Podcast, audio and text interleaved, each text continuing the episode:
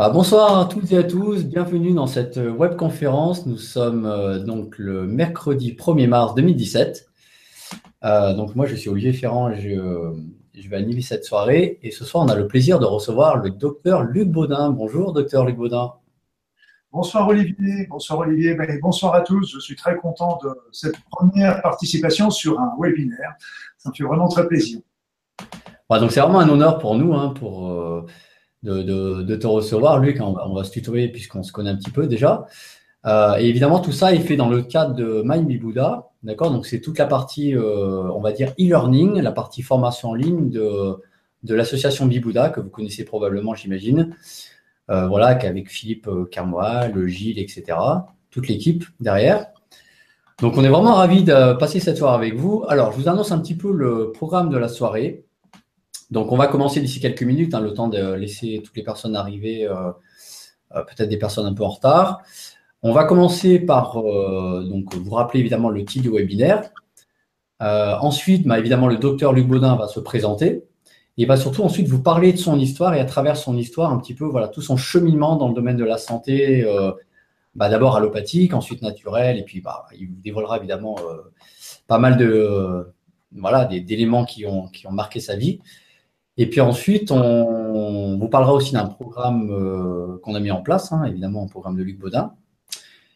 Et puis ensuite, on passera aux questions-réponses. Donc Luc répondra en direct à toutes vos questions, bien entendu, tout à l'heure en direct. Donc c'est vraiment euh, le moment d'en profiter. Alors gardez bien vos questions pour tout à l'heure. Euh, ça sera en deuxième partie de soirée. Donc on va terminer aux alentours des quoi 22h, 22h15 ou 30 grand maximum. Voilà, on, on donne à peu près deux heures, Luc. Fais attention, il est bavard, le garçon. Mais... Bon, alors peut-être qu'à une heure du matin, on y sera encore, mais voilà. non, non, j'essaierai de. Parce que je veux surtout laisser du temps aussi aux questions, euh, c'est important. Et puis, euh, comme tu disais tout à l'heure, je remercie euh, toute l'équipe du Bouddha parce qu'ils ont assuré, je dirais, l'intendance derrière euh, tout ce côté logistique, etc. Donc je ne suis, moi je suis qu'un pauvre médecin et donc euh, je suis perdu un peu dans tous ces systèmes informatiques. Et je remercie beaucoup Bibouda d'avoir pu euh, organiser tout ça. Moi j'aurais jamais été capable de faire ça. donc on remercie encore vraiment Bibouda et pour avoir organisé toute. Alors il faut savoir qu'en plus ça va être une série de quatre webinaires, n'est-ce pas? Alors je vais vous donner les titres tout de suite, comme ça vous aurez la série. Donc ce soir en fait, donc Luc va vous parler de son histoire, de son parcours évidemment. Ensuite, il y aura un autre webinaire le 29 mars, ça sera la deuxième conférence. Donc là, tu nous parleras plus de la psychologie et du symbolisme des maladies, et la puissance de la pensée. La puissance de la pensée, oui. Ensuite, on aura un troisième webinaire qui sera le 26 avril, où là, tu nous parleras d'un de tes rêves d'enfant qui était de soulager, de soigner des personnes, euh, hein, on va dire, avec, le pouvoir des mains. C'était sur la médecine énergétique, disons plus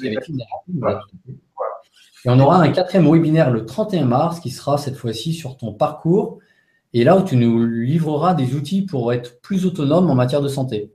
Voilà, tout à fait. Ce qui est, amusant aussi, c'est qu'en fait, ces quatre, ces quatre webinaires euh, représentent des tranches de ma vie. Donc, euh, bien sûr, tout se mélange en fin de compte, mais, c'est vrai que c'était, c'est un petit peu au fur et à mesure de mes découvertes. Euh, donc, la première là, on va travailler un petit peu sur mes premières découvertes. Euh, que j'ai pu que j'ai pu faire avec la médecine conventionnelle et la médecine naturelle. Puis après ça, on verra donc la, côté psychologique, pensée, etc., qui, pour moi est une évidence aujourd'hui, mais qu'il a fallu quand même travailler, découvrir et puis euh, voir un petit peu jusqu'où elle peut aller. C'est absolument formidable. Après ça, euh, c'est vrai que la médecine énergétique, c'était un rêve d'enfant, mais qui était oublié, largement oublié. C'est-à-dire, c'est que euh, je l'avais complètement oublié. C'est ressorti d'une manière assez amusante il y a deux ou trois ans avec en discutant comme ça, c'est ressorti.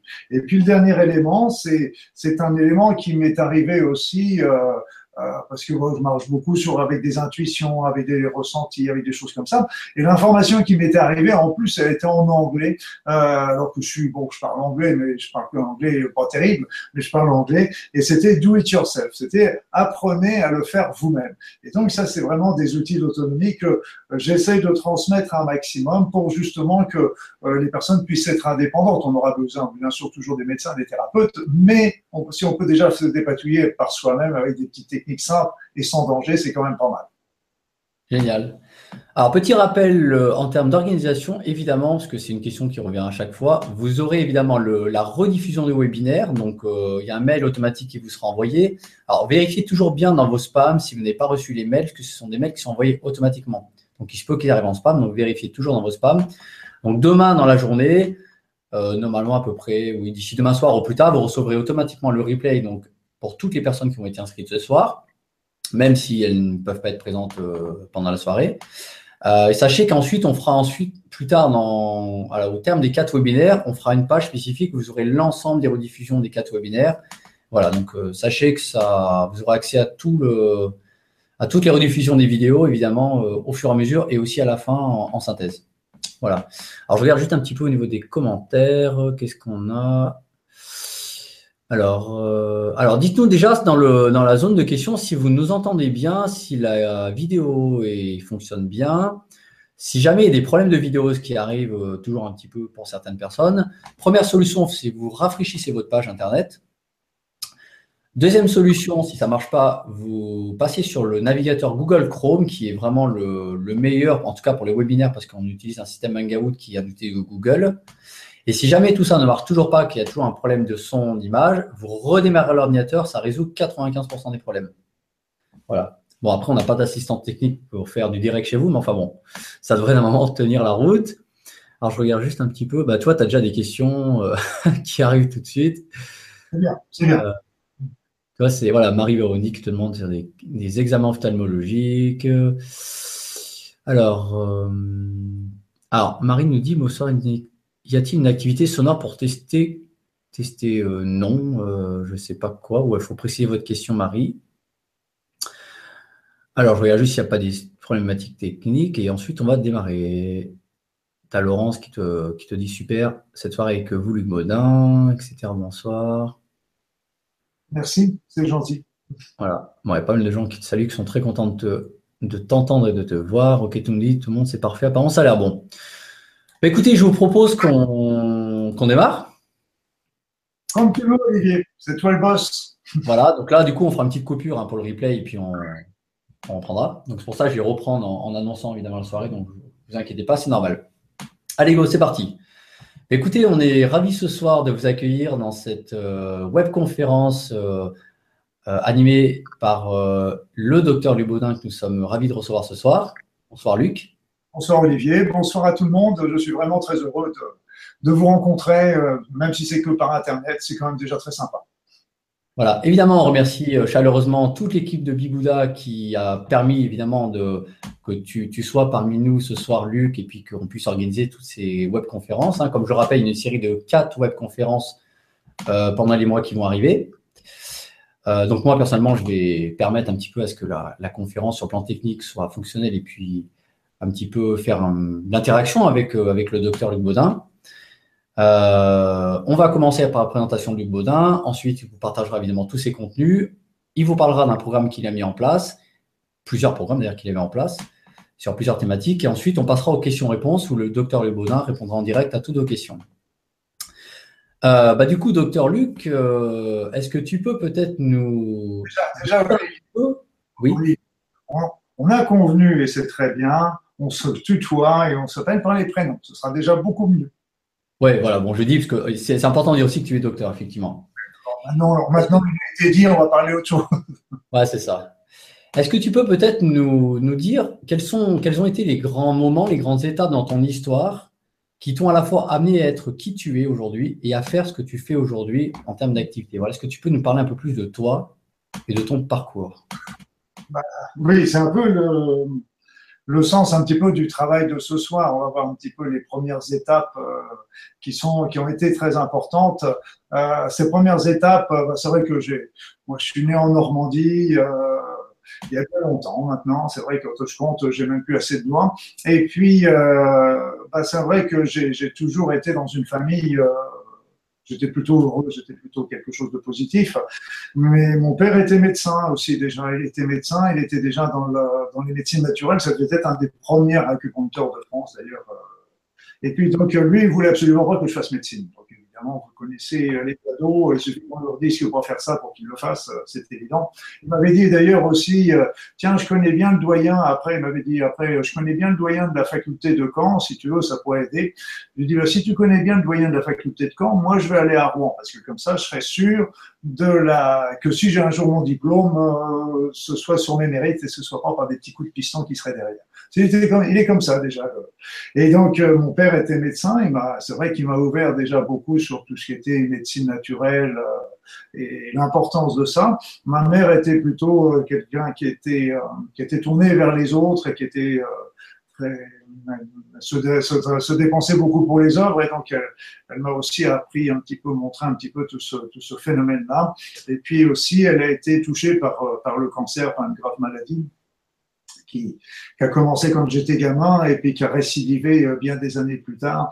Et c'est vrai que là aussi, c'était, c'était un peu mon bâton de pèlerin aussi à la suite de, à la suite de mes études de médecine pour essayer de trouver des techniques naturelles qu'on pourrait donner aux patients qui ont des cancers pour essayer de leur déjà leur donner une meilleure qualité de vie, mais aussi euh, bah, des chances supplémentaires. Parce que j'avais vu à ce moment-là les résultats. Ma mère a été très bien accompagnée dans les services hospitaliers, il n'y avait pas de souci là-dessus. Mais, euh, mais ça n'empêche que j'ai vu aussi beaucoup de manques et puis je me suis dit, il y a peut-être des choses à, creuser. Voilà, donc c'est c'est un petit peu c'est vrai que quand euh, j'ai passé mon baccalauréat, en fait, euh, hésité entre euh, la médecine et l'architecture. Et oui, c'est complètement, complètement différent, vous me direz. Mais pourtant, c'était mon côté, l'autre côté, sans doute mon côté peut-être artiste qui, qui voulait peut-être se développer. Et je m'étais inscrit dans les deux en me disant, je vais laisser mes grandes vacances passer et puis, euh, puis voilà. Et donc, euh, c'est là que, au bout du compte, euh, bah, j'ai décidé de partir en médecine, d'aller en médecine c'est vrai que souvent, quand on s'engage dans la voie médicale, dans la voie des études de médecine, on a beau savoir que c'est dur, on a beau savoir, mais si on savait vraiment tout ce que ça nécessite comme travail, euh, peut-être qu'on réfléchirait un petit peu plus. Mais ça n'empêche que ben, on est très content de le faire et puis d'y être arrivé surtout. Olivier, il n'est plus là. Bah je remets mon micro pour pas que ça fasse de l'arsène du coup entre temps. Olivier. Euh, mais... Voilà, donc c'était c'était un petit peu mon départ. Euh, pourquoi je me suis dirigé un petit peu sur la sur la médecine et puis en médecine, c'est vrai que il y a la première année de médecine est une année folle, est une année absolument horrible avec euh, avec le concours. Il y avait 1200 inscrits pour 200 places, plus de 20 places pour les dentistes, etc. Donc c'était une ambiance absolument exécrable. Euh, on nous demande en plus d'ingurgiter, d'apprendre par cœur un grand nombre de d'éléments dont on n'a strictement rien à faire euh, par la suite et c'est absolument inutile. On nous engorge la tête de tas de choses qui qui sont pas très utile alors qu'on pourrait les, les, les, euh, les, réserver à des choses qui seraient plus utiles pour les étudiants en médecine. Alors c'est vrai que ces études, de médecine m'ont beaucoup appris. J'ai passé bon toutes ces études. Euh, bon, j'étais un bon élève, mais j'ai pas j'ai pas été un élève dans les premiers, mais j'étais bon, j'étais un élève sérieux et j'aimais bien mon boulot, etc. Mais c'est vrai qu'on voit quand même euh, la difficulté, la, la, la, souffrance. Moi, j'entends beaucoup aujourd'hui de souffrance par rapport aux étudiants en médecine, par rapport à tout ça. Et c'est vrai qu'on ne se rend pas compte. Euh, j'entends de l'autre côté des personnes qui, qui, qui, souffrent beaucoup, par exemple avec euh, avec les urgences. Quand on arrive aux urgences, c'est vraiment très difficile. Il y a des grandes des grandes heures de queue, etc. Mais euh, mais c'est vrai que moi, je me rappelle déjà à mon époque, c'était déjà, comme on l'appelait, on était là pour de 8 heures du matin jusqu'à 8 heures le matin le lendemain, et on appelait ça la mine, parce que en fait, on, on n'arrêtait pas une seconde. Et en général, on commençait, on prenait notre déjeuner du midi, on le prenait à 6 heures du soir, et étant couché, c'était souvent du même de 3 heures à 2, 3 4 heures. On donnait notre maximum, mais c'est vrai que souvent, sous le nombre, on attendait toujours pour, pour les radios, pour ceci, pour cela. Donc ça, ça faisait que ça engorgeait. Et ce qui m'énervait le plus, ce qui m'énervait le plus, c'était, c'était qu'en plus on nous enquiquinait avec les gens qui étaient alcooliques, qui étaient ivres-morts, avec euh, voir les personnes qui étaient agressives. On voyait aussi, même pour les alcoolémies, tout simplement. Et je dirais que on, on nous imposait tout ce travail-là, alors que à côté de ça, il y avait des personnes qui étaient là malades, gravement malades, et, et on était obligé de, de, dépenser une partie de notre temps à, à des personnes qui, qui, auraient dû être mis dans d'autres dans d'autres services, à mon sens. Hein. Donc, euh, c'est vrai qu'il y a une question d'organisation au niveau des urgences qui va être qui est très important, mais c'est pas c'est pas quelque chose de nouveau du tout. Ouais. D'ailleurs, tu as Panyam qui te dit euh, Moi aussi, j'ai beaucoup souffert pour la première année en médecine, mais la passion plus fort que tout, euh, Monsieur. Voilà, tout à fait. Tout à fait. Je crois que la première année de médecine, je suis sorti qu'une seule fois pour aller voir un film au cinéma. Waouh, joli score. et là, on était à quatre dans, le même, dans un même appartement et euh, bah, c'est vrai qu'on se, on se tenait les coudes par rapport à ça, mais c'est vrai que c'est vrai que c'est un, un travail à temps complet. Par contre, il est vrai que quand, euh, quand on a réussi le concours et qu'on passe en deuxième année, euh, je dirais, mise à part erreur euh, fondamentale. Je dirais quelque part, on est à peu près sûr d'être un jour un médecin. Donc, c'est déjà quelque chose, c'est déjà le côté un petit peu rassurant. On paye, on a beaucoup de travail la première année, mais bon, après, je dis pas que c'est la roulette parce que c'est vraiment des choses intenses quand on doit travailler dans l'hôpital, le matin, quand on doit suivre les cours, l'après-midi, quand on doit apprendre tout ça le soir, quand il y a les gardes, etc. C'est, et puis, on n'a qu'un mois de vacances, contrairement à tous les, à tous les autres étudiants qui ont souvent deux, trois mois de vacances. Mais c'est pas grave parce que c'est vrai qu'on a la passion du métier, on aime euh, être en contact avec ses patients. Euh, alors Dieu merci, il y a c'est des choses qui sont on est en, rapport avec la souffrance, avec la douleur, avec euh, et souvent on n'est pas préparé à tout ça. On n'est pas, on doit confronter avec la mort aussi. Donc c'est vrai que c'est pour ça que je vous disais tout à l'heure, on nous fait ingurgiter plein de choses alors qu'il y aurait des des éléments qui seraient beaucoup plus importants à développer par rapport à l'humanité, par rapport à la compréhension, l'accompagnement des patients euh, en fin de vie ou choses comme ça. Parce que bah, c'est vrai que les patients, on, s'accroche, hein, on s'attache à eux et bah, quand on les voit partir, bah, ça fait un peu comme si c'était quelqu'un de notre famille qui partait de temps en temps. donc c'est toutes ces souffrances qu'il faut qu'il faut savoir gérer en plus de son travail et, on n'est pas forcément toujours préparé, sauf si moi j'avais la chance d'avoir déjà une certaine vision de la spiritualité, mais c'est pas évident quand même. Excellent. Excellent. Est-ce que, du coup, alors je crois qu'il y a un peu de résonance. Voilà. Euh, tu vas commencer ton parcours du coup par la médecine allopathique, évidemment, comme tu l'écris notamment à l'hôpital. Quel a été le déclencheur ou les, les éléments importants qui t'ont dit à un moment donné, il faut déjà, je pense, peut-être une autre vision de la médecine et qu'est-ce qui ensuite t'a fait passer le pas bah, ce qui m'a fait passer le pas, c'était. Euh, J'aimais beaucoup le travail en équipe dans les hôpitaux. C'était quelque chose de sympathique, d'agréable. Ça, c'est le côté positif. Le côté négatif, c'est que j'aimais pas toutes ces petites histoires qui se passaient, toutes ces espèces de hiérarchie euh, où souvent il fallait euh, obéir aux ordres du patron, etc. Moi, j'ai toujours été un peu un électron libre et c'est quelque chose qui m'était difficile. Ça, c'est le côté euh, qui m'a repoussé un petit peu de, de, de, l'hôpital et de tout ça. Et puis, il y avait l'autre côté, il y avait toujours un petit peu la petite voix euh, qui me disait de mon père que j'entendais, même s'il me le répétait pas, par rapport à cette, cette médecine de terrain, cette médecine de l'individu, cette médecine de prise en charge dans sa globalité.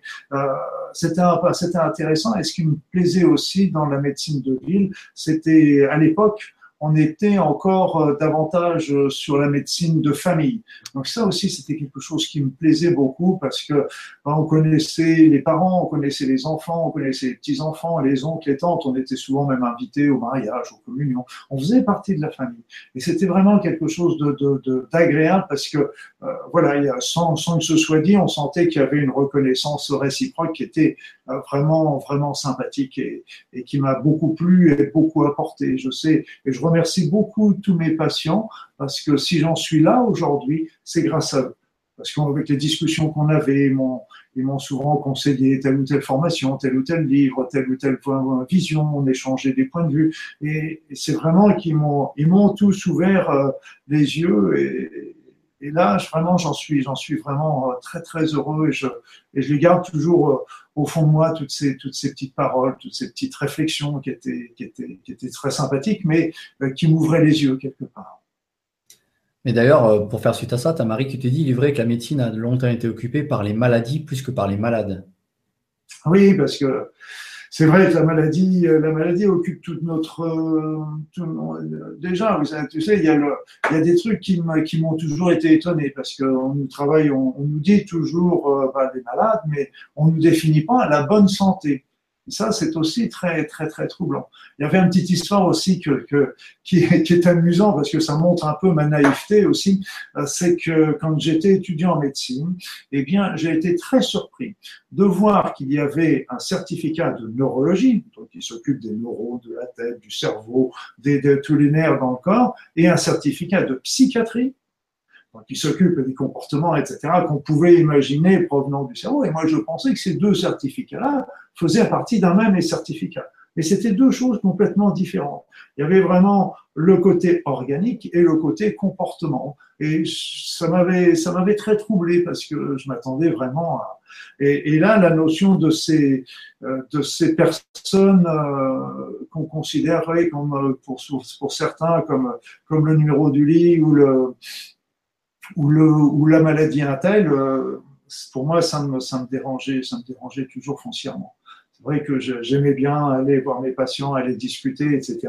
Et, là, je voyais encore un article cette semaine qui racontait, qui disait que les internes en médecine, bien sûr, des hôpitaux en Suisse passent trois fois plus de temps sur leur ordinateur aujourd'hui qu'avec leurs patients.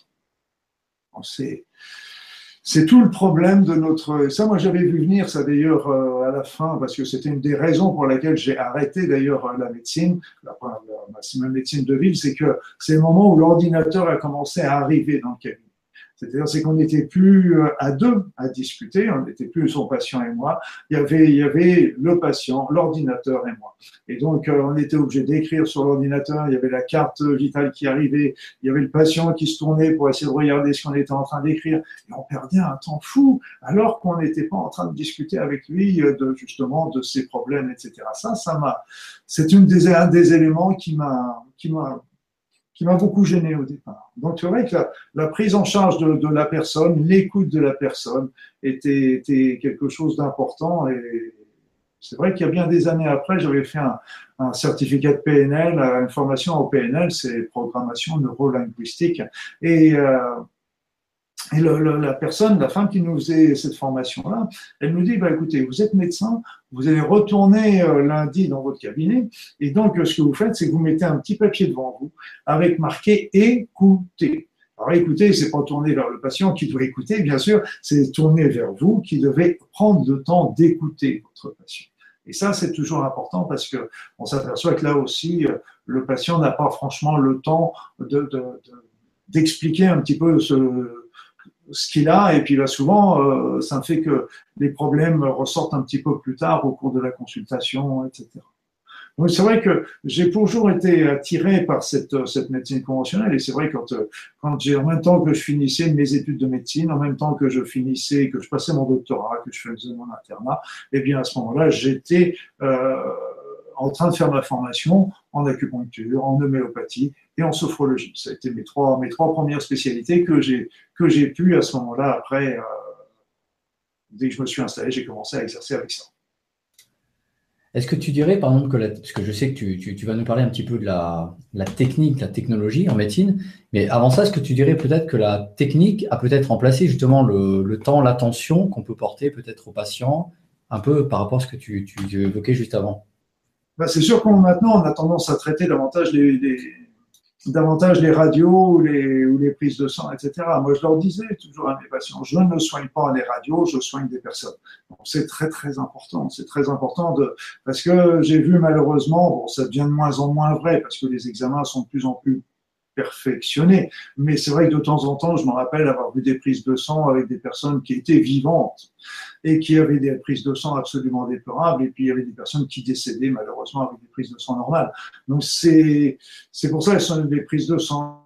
Les examens ne sont que des indicateurs qui ne remplacent pas du tout le contact avec son patient, la discussion qu'on voit, l'examen qu'on peut avoir aussi par rapport à lui, qui est toujours, qui est toujours un élément essentiel euh, à mes yeux. Et, C'est vrai qu'on perd un petit peu ces notions-là, et, au fur et à mesure, euh, on pourra en parler éventuellement tout à l'heure, c'est que la médecine qui, qui, nous arrive euh, très rapidement, qui va nous arriver très rapidement, est absolument euh, une médecine technologique, mais complète, complète.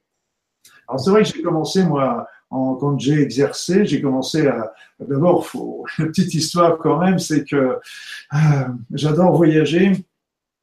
Et la première chose que j'ai faite quand euh, j'ai eu mon doctorat, quand j'ai eu mes diplômes d'acupuncture, etc., et, euh, était de, j'ai fait beaucoup de remplacements et, avec cet argent que j'ai que j'ai euh, rassemblé, eh bien, je suis parti pour, pour faire un tour du monde avec mon sac à dos sur le dos. Donc c'était dans les années 83, si je me souviens bien. Moi, j'étais parti euh, via le transsibérien, via la Chine, euh, qui venait juste de s'ouvrir à ce moment-là, l'Asie, etc. Donc j'étais avec mon sac à dos, j'étais le, le routard, mais j'avais été trop enfermé pendant, toutes ces années et j'avais un besoin euh, énorme de, respirer. Et là, c'était aussi une belle ouverture, une belle ouverture parce qu'en fait, c'était, j'ai pas trop travaillé du côté médical.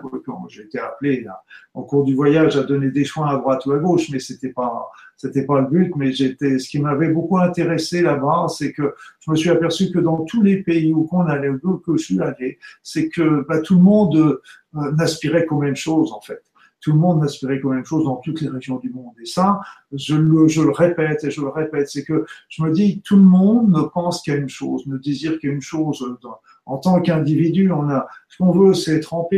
Ce qu'on veut, c'est avoir un toit sur la tête. Ce qu'on veut, c'est que notre famille soit heureuse et on ait de quoi manger tous. Et puis, euh, c'est tout. On n'a pas besoin de. Et le reste, tout ce qui est toutes les divisions, euh, même les frontières. Il y en avait un qui disait comme ça, quand on voit la Terre euh, depuis le satellite, il y a pas, on voit pas de frontières. Eh bien, c'est vrai. C'est toutes ces frontières, tous ces éléments sont des éléments qui nous séparent. Alors que nous, tous les êtres humains, euh, pris individuellement, ne désirons qu'une seule chose, c'est justement pouvoir vivre en paix, de vivre en paix avec les voisins, de vivre en paix avec notre famille, d'avoir un toit sur la tête et de pouvoir manger. C'est pas plus simple que ça. Et ça, c'est vraiment euh, la première leçon que j'ai eue avec ce voyage. Et la deuxième leçon, mais il a fallu du temps parce que j'étais, pour, la, pour bien la découvrir, c'est qu'en fin de compte, euh, je me suis aperçu que bah, j'ai découvert plein de choses, j'ai eu la chance de visiter plein de choses euh, et d'habiter. Puis comme j'étais avec des petits moyens, je vivais vraiment dans avec les habitants, euh, euh vraiment euh, dans toute la vie locale. Et en fait, je me suis aperçu que bah, ce que je cherchais dans ce voyage au fond de moi, c'était, je cherchais ce qui avait les choses, je cherchais à l'extérieur en fait ce que moi j'avais déjà à l'intérieur. J'essayais de me chercher moi-même en fin de compte. Et, ça aussi, ça m'a été une belle leçon parce que, euh, ok, bah, j'ai compris après que bah, les leçons qu'on m'avait données de l'extérieur, elles étaient déjà en moi et que bah, elles su être demandées. Ça a été ma leçon de vie aussi là-dessus. Et donc c'est là que ma mère a eu sa, sa rechute au niveau, euh, au niveau de sa, de sa maladie. Et c'est là que je suis revenu euh, très vite en France et que j'ai que j'ai commencé à, à m'installer, à m'installer en tant que médecin généraliste. Donc, je faisais les gardes, je faisais les gardes de week-end, deux semaines, etc. Et je, donc, je faisais mon boulot de médecin généraliste et, et en plus, je faisais l'acupuncture, l'homéopathie, euh, puis un petit peu de sophrologie, mais pas beaucoup. Excellent. Est-ce que du coup, tu, par rapport à tes voyages que tu évoquais, est-ce qu'il y a des choses à l'étranger qui t'ont, qui t'ont vraiment inspiré, où tu t'es dit, mais pourquoi on n'a pas ça en France? Et voilà, et peut-être qu'on pourrait un jour avoir chez nous, en tout cas, qu'on pourrait euh, importer. Bah, de toute façon, euh, il y a beaucoup de choses qu'on trouve à l'étranger et qu'on n'a chez nous. Euh, déjà au niveau des médecines naturelles, tiens d'ailleurs, c'est que euh, il y a beaucoup de pays qui n'ont pas les moyens de se payer les traitements conventionnels. Donc, euh, bah, ils ont développés, je pense en particulier des pays comme le Brésil ou la Thaïlande, etc., qui, sont quand même des pays qui ont des moyens euh, financiers, eh bien, ils ont développé, comme ils ne pouvaient pas forcément se payer tous les prix des médicaments d'une manière allopathique, eh bien, pour leurs patients, eh bien, ce qu'ils ont développé, c'est des études sur leur médecine naturelle l'or médecine naturelle.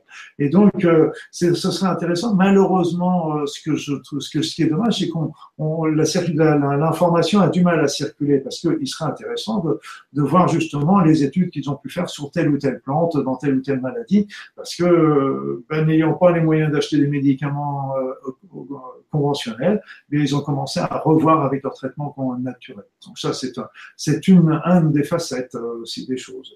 Et là aussi, moi, quand j'étais faire une, une, mission humanitaire au Tibet, euh, j'étais donc aussi en Chine, et euh, là, il y avait aussi une, un respect, une, une, double polarité. Il y avait très souvent des, des hôpitaux de médecine conventionnelle à l'européenne, sans aucun problème, mais il y avait aussi des, des, des hôpitaux de médecine naturelle. Et là aussi, c'était, il y avait un respect mutuel entre les deux, et ce qui serait, ça pourrait être intéressant de, de, de simplement que, que d'avoir le, accès, d'avoir la possibilité en France de faire ce genre de, de, de, clinique, d'hôpital. Alors ça se fait toujours, mais sur des petites échelles dans des petits lieux. Là, c'était des choses qui avaient, qui avaient pignon sur rue et qui étaient, qui étaient tout à fait officielles et, qui se développaient dans des cliniques avec des gens qui se faisaient hospitaliser, etc. Donc c'était vraiment des éléments intéressants. Après, c'était même dans les hôpitaux chinois. Je me rappelle aussi avec, euh, avec, euh, ils travaillaient pas mal avec les personnes qui avaient des cancers, par exemple, et donc il y avait, il y avait les maîtres Qigong qui, euh, qui les emmenaient dans le, dans le, dans le, dans le parc qu'entourait l'hôpital et qui leur faisait faire un petit peu de gymnastique, de marche, faisait circuler l'énergie, etc. Ce qui leur faisait un bien, un bien immense. Donc il y a plein de, de petites recettes qui seraient intéressantes à, à apprendre un petit peu par rapport à ces pays étrangers, parce que, euh, vous savez, il y a un élément qui m'a toujours troublé. Je vous disais tout à l'heure que mon père était médecin. Euh, donc, euh, moi, j'ai été médecin ensuite dans la même ville que lui. J'ai repris son cabinet, tout simplement. Et, et, en fait, quand mon père était médecin, quand mon père était médecin, eh bien, il y avait pour une population à peu près de 35 000 habitants. Pour la petite ville faisait entre 13, 15 000 habitants. La région devait faire dans les 35 000 habitants. eh bien, peut-être un petit peu plus. Mais lui, il était, ils étaient quatre ou cinq généralistes, deux chirurgiens, un anesthésiste, un ophtalmologue, un ORL, et puis un anesthésiste. Je crois que c'est à peu près tout ce qu'il devait y avoir. Il travaillait, il travaillait bien, mais je dirais que j'ai vu mon père travailler, je dirais qu'il n'a pas travaillé, il travaillait, ne me semblait pas qu'il travaillait davantage que ce que j'ai pu faire moi quand j'étais en exercice. Mais quand j'étais en exercice, bien des, années plus tard, la population locale n'avait pas changé. C'est-à-dire qu'il y avait toujours le même nombre de population. Elle était inchangée. Et puis, euh, bah, ce qu'on s'est retrouvé, c'est qu'on s'est retrouvé, je sais pas, il devait y avoir au moins dans toute cette région dont je vous parlais tout à l'heure, il devait y avoir au moins dans les 20, 25 médecins généralistes, il devait y avoir quatre cardiologues, il devait y avoir deux ou trois anesthésistes, il devait y avoir cinq chirurgiens, il devait y avoir deux, trois ORL, etc. Donc, vous avez un nombre, une pléthore de médecins et, et tous ces médecins étaient débordés. Alors, trouvez l'erreur. Trouvez l'erreur. Et là, si vous voulez, c'est que ça montre aussi que notre système est devenu, s'est emballé, devenu complètement euh, pervers, ubuesque, etc. Et c'est pour ça que euh, quand je vous parlais tout à l'heure euh, de la possibilité de développer des, des, des, des techniques qu'on peut se, faire par soi-même, do it yourself, le faites-le vous-même, euh, est quand même important parce que si, si, si on aidait euh, à ces personnes, les personnes à, trouver des techniques simples, bah, ils pourraient déjà se débrouiller pour les éléments simples sans avoir besoin sans arrêt de recourir à, recourir à la consultation, etc c'est vrai que c'est y a un système qui est complètement pervers. le, le, nombre de la population n'a pas changé, le nombre de médecins est devenu énorme et, en plus tous ces médecins étaient débordés. Donc là, moi, il y a quelque chose qui, montre que le système euh, ne va pas. Il y a quelque chose qui, est trouble là-dessus. D'ailleurs, est-ce que quelle été la première euh, technique ou médecine naturelle que tu as utilisée toi quand tu t'es lancé dans cette nouvelle voie? Ah, je te l'ai dit, moi j'ai travaillé tout de suite dans l'acupuncture, dans l'homéopathie et la sophrologie. Et, euh, là, ce qui, était, est amusant, c'est que quand j'y réfléchis maintenant à rebours, c'est qu'en fin de compte, l'acupuncture, L'acupuncture, c'est une médecine énergétique. Donc, on apprend la circulation de l'énergie dans le corps, etc., avec les points d'acupuncture, etc. Donc, j'étais déjà en train de travailler sur l'énergétique sans le savoir. Après ça, j'ai fait l'homéopathie.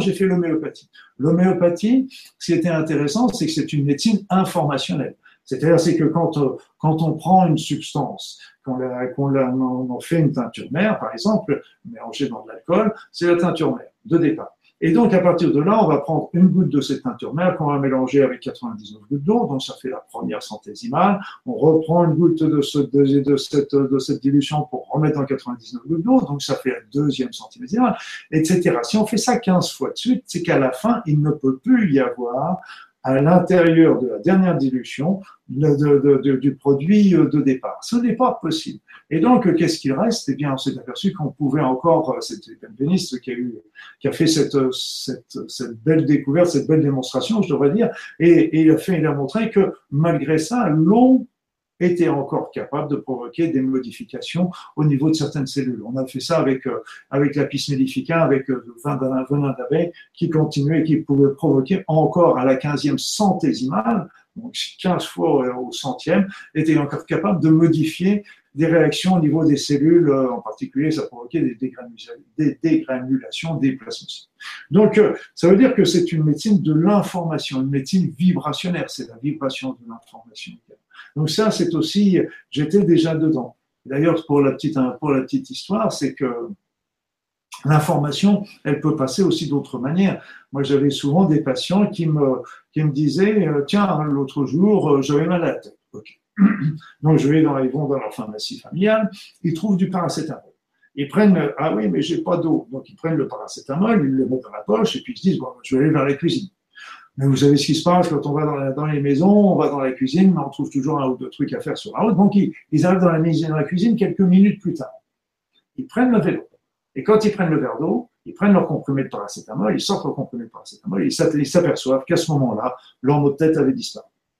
Et là, il faut bien comprendre que là aussi, rien que de porter des remèdes sur soi va déjà déclencher un, une amélioration du symptôme. Alors, si c'est pas un symptôme qui est très grave, ça peut le soulager complètement. Il est évident que ça ne va pas remplacer un traitement anti-hypertenseur ou un traitement de l'insuffisance cardiaque, on est bien d'accord. Mais c'est déjà très important en Normandie, moi je voyais souvent mes, vieux patients qui avaient souvent des crises hémorroïdaires, eux ils se portaient des marrons, des marrons d'Inde dans la poche, parce que le marron d'Inde est un des traitements euh, euh qu'on sait très bien efficace contre la crise hémorroïdaire, et eux ils s'étaient aperçus qu'en portant un marron d'Inde dans la poche, eh bien ça va éviter d'avoir des crises hémorroïdaires.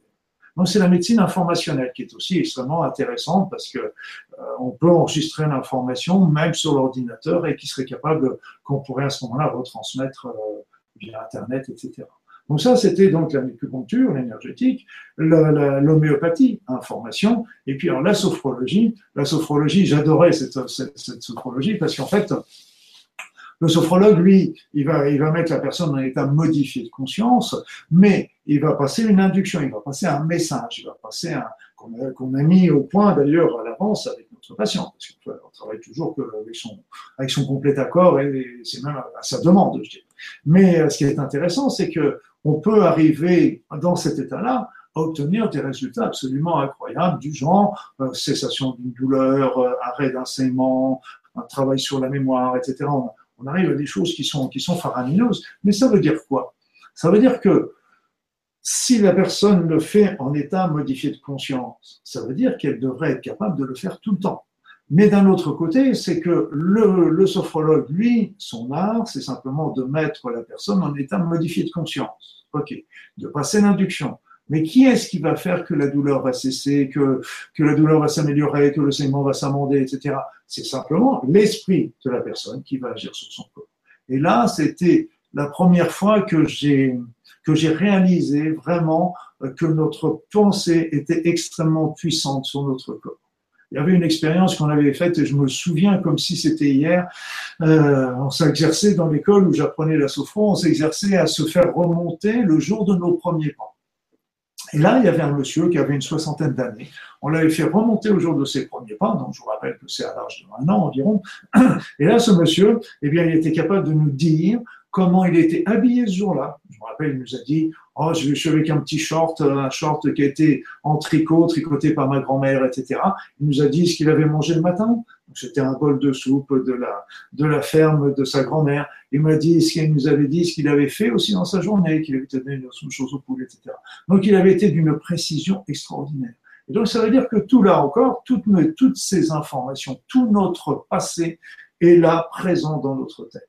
Et là, je me mets à rêver quand, je, me rappelle ça, parce que je me dis, mince, imaginons 30 secondes que on puisse avoir accès à toute cette banque de données. Alors c'est vrai que ça s'efface un peu à cause des, émotions, etc. Donc on est obligé d'effacer un certain nombre de choses et c'est pour ça que ça passe aussi dans l'inconscience, qui n'est pas forcément une meilleure chose, mais peu importe. Mais ça veut dire que tout ce qu'on a appris depuis le, départ où on est sur cette vie, on pourrait y avoir accès vous imaginez quelque chose, ça pourrait être extraordinairement euh, génial par rapport à tout ce qu'on a lu, tout ce qu'on a entendu, tout ce qu'on a appris. Si on pouvait en avoir la disposition immédiate, je pense qu'on pourrait faire des choses extraordinaires. Et donc, la, sophrologie m'a permis de faire découvrir, ça. Et puis, bah, c'est vrai que, euh, comme je vous l'ai dit tout à l'heure, euh, moi, ma recherche, c'était par rapport, je pensais que ma, recherche essentielle, c'était par rapport à, ma mère c'est vrai que c'était le, vraiment l'élément euh, clé parce que je me suis dit mince, si d'autres personnes passent par le même cheminement que, ma mère, ben, j'aimerais pouvoir leur proposer des choses que je n'ai pas forcément l'occasion de, de, donner à ma mère. Et donc, euh, qu'est-ce que je pourrais donc tous les ans, tous les ans, je faisais toujours deux, trois formations. C'était, c'était, c'était un plaisir. C'était un plaisir. Je pourrais dire que c'est vraiment un plaisir. C'était pas voilà, c'est mon temps libre euh, passé beaucoup là. Donc, euh, j'ai appris la phytothérapie, j'ai appris l'aromatothérapie, j'ai appris les oligothérapies, j'ai appris euh, la, donc, tout ce qui était ostéopathie, myothérapie, etc. La, diététique, la, la nutrition, la microimmunothérapie, etc. Donc, j'ai vu, j'ai vu encore plein d'autres choses comme les groupes de prière, etc. Donc, je vous parlerai dans les dans les prochains webinaires. Mais c'est vrai que tout le temps, tout le temps j'étais j'étais l'homme curieux et donc euh, ça ne me dérangeait pas de prendre mes valises, même de partir un peu à l'étranger pour aller voir si euh, ce que ce que les personnes pouvaient avoir découvert. Et donc euh, puis mes patients, bah, ils m'aimaient bien. Donc bah, c'est vrai quand ils me voyaient arriver avec un nouveau une nouvelle technique, une nouvelle nouvelle approche, bah, ils étaient très très très très heureux de de, de, de avec moi et puis bah, ça me permettait d'avoir aussi leur opinion par rapport à ça. Excellent. Euh, tout à l'heure, tu nous as parlé, euh, quand tu as montré les exemples en disant que les personnes portaient des choses dans la poche et ça leur permettait de revenir à une meilleure santé ou à résoudre un, je sais pas, un mal, une migraine ou autre chose. Est-ce qu'on pourrait dire à l'inverse qu'un dérèglement énergétique, lié peut-être, je sais pas, à un choc émotionnel ou à peu importe la raison, peut ensuite amener peut-être à des problématiques de santé, voire même une maladie? Est-ce que c'est. Ça, on en parlera dans l'autre sens, le phénomène? On en parlera plus au deuxième webinaire, mais pour te répondre, je vais pas taper la balle en touche, euh, c'est que pour moi, de toute façon, les, les, chocs émotionnels euh, sont toujours des déclencheurs des maladies. sont toujours des déclencheurs. Alors moi, je, quand euh, quand, en particulier pour les maladies graves, je sais qu'il y a des, facteurs déclenchants, je les retrouvés aller dans 90-95% des cas, et ils sont toujours très spécifiques. Mais ça, on en reparlera peut-être un petit peu plus dans, dans le webinaire sur la symbolique et la puissance euh, de la pensée, parce que ça me paraît, euh, ça me paraît plus adéquat. Là, ce que ce qu'il faut surtout, c'est ce que je verrais plus, c'est d'insister sur sur la médecine naturelle. Alors, la médecine naturelle, euh, le problème qu'il y a avec, cette, la médecine naturelle, c'est qu'on manque cruellement euh, d'analyse, d'études. C'est ça notre, notre gros drame. C'est qu'en fait, euh, ben, on se retrouve avec l'allopathie qui est capable de, qui a fait des études sur tel médicament pris dans telle maladie, à tel stade de la maladie, donc, c'est des études extrêmement ciblées et qui va nous permettre de savoir euh, sur 20 000 cas, même voire même beaucoup, plus de cas encore, là, on va savoir euh, si statistiquement c'est efficace ou pas. Alors, c'est vrai qu'après ça, quand nous, on arrive avec la médecine naturelle en disant, bah, on n'a pas d'études, ou alors on a une étude euh, sur 30 personnes, etc., c'est vrai qu'il n'est pas possible, malheureusement, de présenter cette médecine naturelle comme une médecine alternative. Et ça, c'est grand dommage euh, de, tout ça parce qu'il faudrait vraiment euh, qu'on arrive à, développer une recherche qui soit autonome. Alors, je sais que l'INSERM le fait aussi, mais là encore, on a, des, difficultés pour avoir euh, les informations qui sortent de, de l'INSERM. Parce que, bon, les laboratoires pharmaceutiques, excusez-moi, laboratoires pharmaceutiques, il faut bien qu'on en parle parce qu'on parle dans l'allopathie, les, médecines, les, laboratoires pharmaceutiques sont des industries. Donc, ce sont des industriels qui sont là pour faire de l'argent. Il ne faut pas se leurrer, c'est le système qui est comme ça. C'est le système. Et donc, euh, comme disait Einstein, il ne faut pas demander à un poisson à grimper un arbre. Et donc, c'est évident que vous n'avez pas demandé à un laboratoire pharmaceutique qui cherche à faire euh, des bénéfices de, de, faire une recherche, par exemple, sur la vitamine C dans telle ou telle indication, parce que la vitamine C, elle est à disposition de tout le monde et c'est pas un produit qu'on peut breveter, évidemment. Par contre, par contre, par contre, de l'autre côté, il faut pas, faut pas non plus jeter le bébé avec l'eau du bain, c'est que la, les recherches qui sont faites au niveau des laboratoires pharmaceutiques nous apprennent aussi plein de choses. Donc il faut, on, pourra parler un petit peu de la médecine du futur qui sont en train de se présenter. Ils sont en train de, il y a des choses qui sont extraordinaires, qui sont découvertes et qui sont développées aujourd'hui grâce à cette, cette médecine allopathique.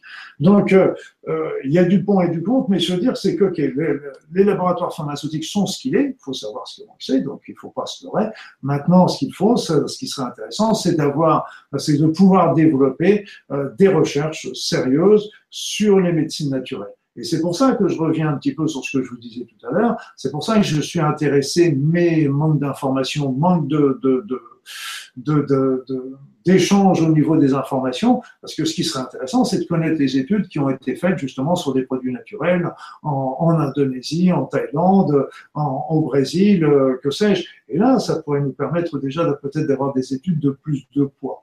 Donc, euh, c'est vrai que la médecine naturelle, moi, par exemple, j'ai beaucoup travaillé dans le cancer. J'ai passé un diplôme de cancérologie clinique tellement ça m'intéressait cette maladie que j'ai fini par poser, par passer ce diplôme-là, parce que je me suis dit, il faut vraiment que j'aille jusqu'au bout de, de mon, c'est un peu comme ça. Et puis, euh, en fin de compte, les médecines naturelles peuvent apporter des éléments extrêmement intéressants euh, dans un cancer. On peut, les médecines naturelles peuvent déjà, on le sait, ça peut déjà beaucoup améliorer euh, les effets de la maladie, donc la fatigue, les nausées, etc.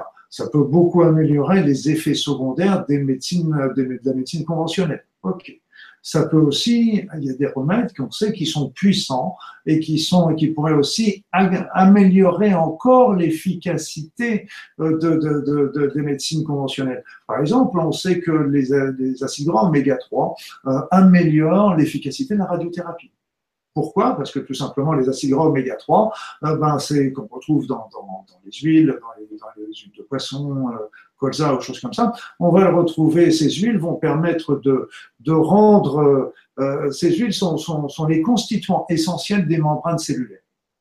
Et donc, si on a des, si on nourrit, si on apporte des bons acides gras, notamment les oméga 3, eh bien là, à ce moment-là, la membrane cellulaire va être souple, mais va être aussi va être poreuse, si bien qu'elle va laisser plus facilement passer la communication, rentrer les nutriments, mais aussi rentrer les rayons au niveau de, la radiothérapie, ce qui va faire que ça va améliorer la radiothérapie. Donc, vous voyez, c'est qu'il y a des. On avait, il y avait aussi une étude qui avait été faite sur la propolis euh, avec la chimiothérapie. C'est des études malheureusement toujours sur l'animal. On aimerait bien avoir les études chez, l'être humain, mais on s'est aperçu que la propolis associée avec euh, une chimiothérapie va donner des résultats encore beaucoup plus, beaucoup plus importants que si on prend la propolis tout seul, que si on prend la chimiothérapie toute seule. c'est vrai que c'est des éléments importants. Après ça, vous avez des remèdes qui vont aussi agir contre le cancer. Mais comme je vous l'ai dit, malheureusement, on n'a pas d'études qui peuvent permettre de, dire euh, que c'est mieux que la chimiothérapie ou quoi que ce soit. Par contre, on peut les prendre entre les traitements conventionnels ou après les traitements conventionnels. Donc, c'est des possibilités comme ça. Après ça, on a aussi, la médecine naturelle va travailler sur le terrain, le terrain cancéreux, qui est aussi un élément important parce que vous savez que si on change le terrain, eh bien, on va changer le reste.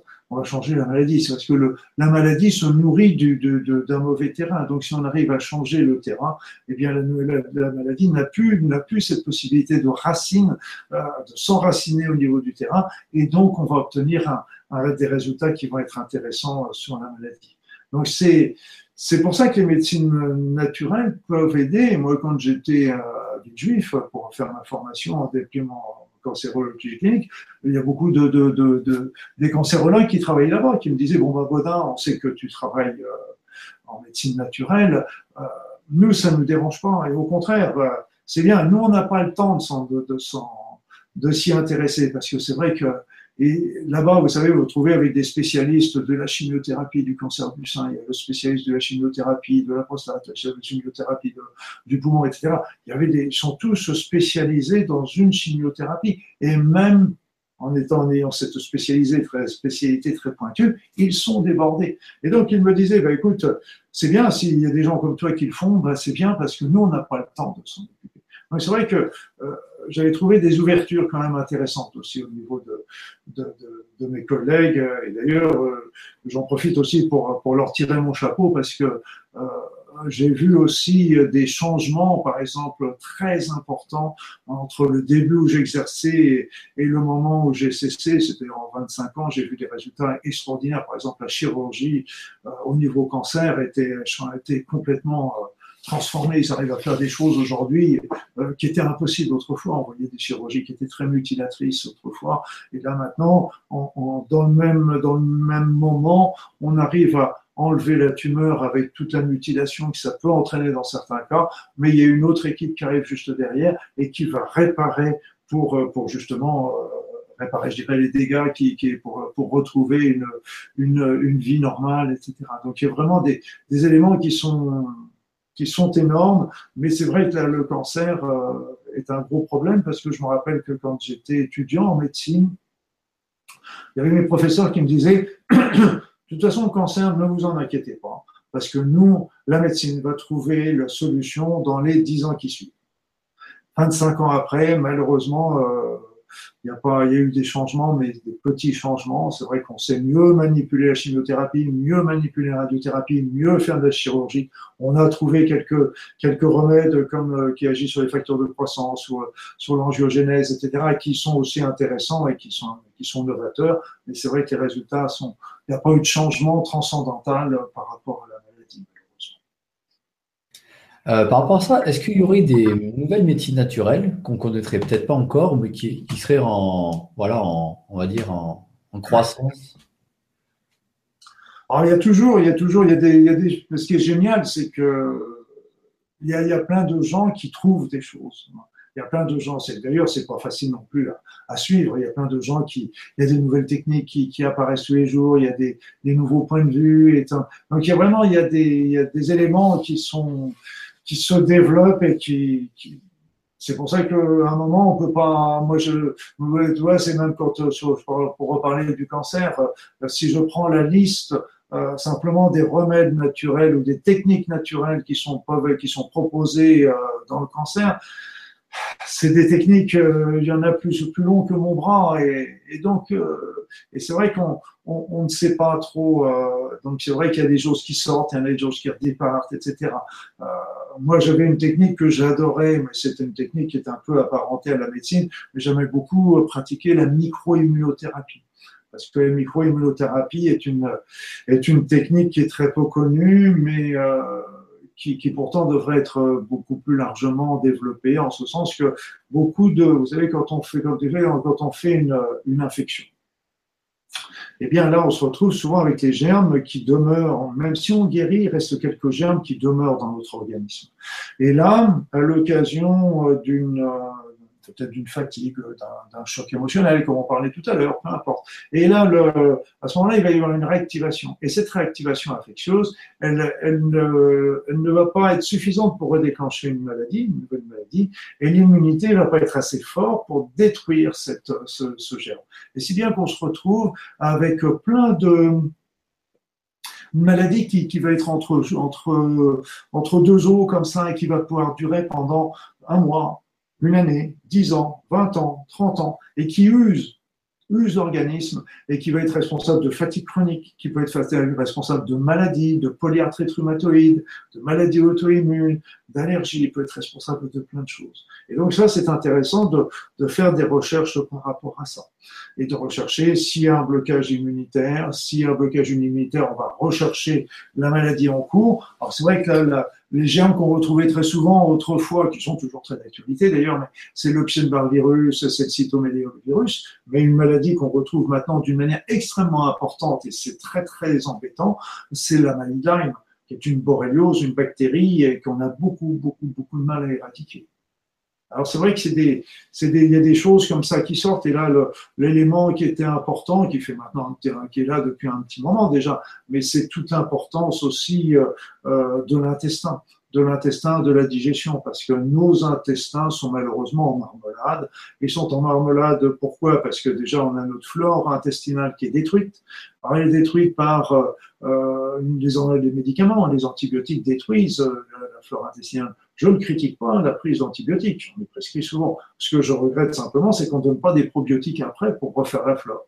Après ça, mais il faut savoir qu'il n'y a pas que les anti-inflammatoires, la cortisone, même la pilule a tendance à détruire la flore intestinale. Or, on découvre aujourd'hui que cette flore intestinale est extrêmement importante pour plein de cellules, pour plein de, de choses dans notre corps. Je vous donnerai deux exemples. C'est qu'on sait que la flore intestinale des personnes qui sont non pas en surpoids, mais en état d'obésité, est différente de celle des personnes qui sont en bonne santé.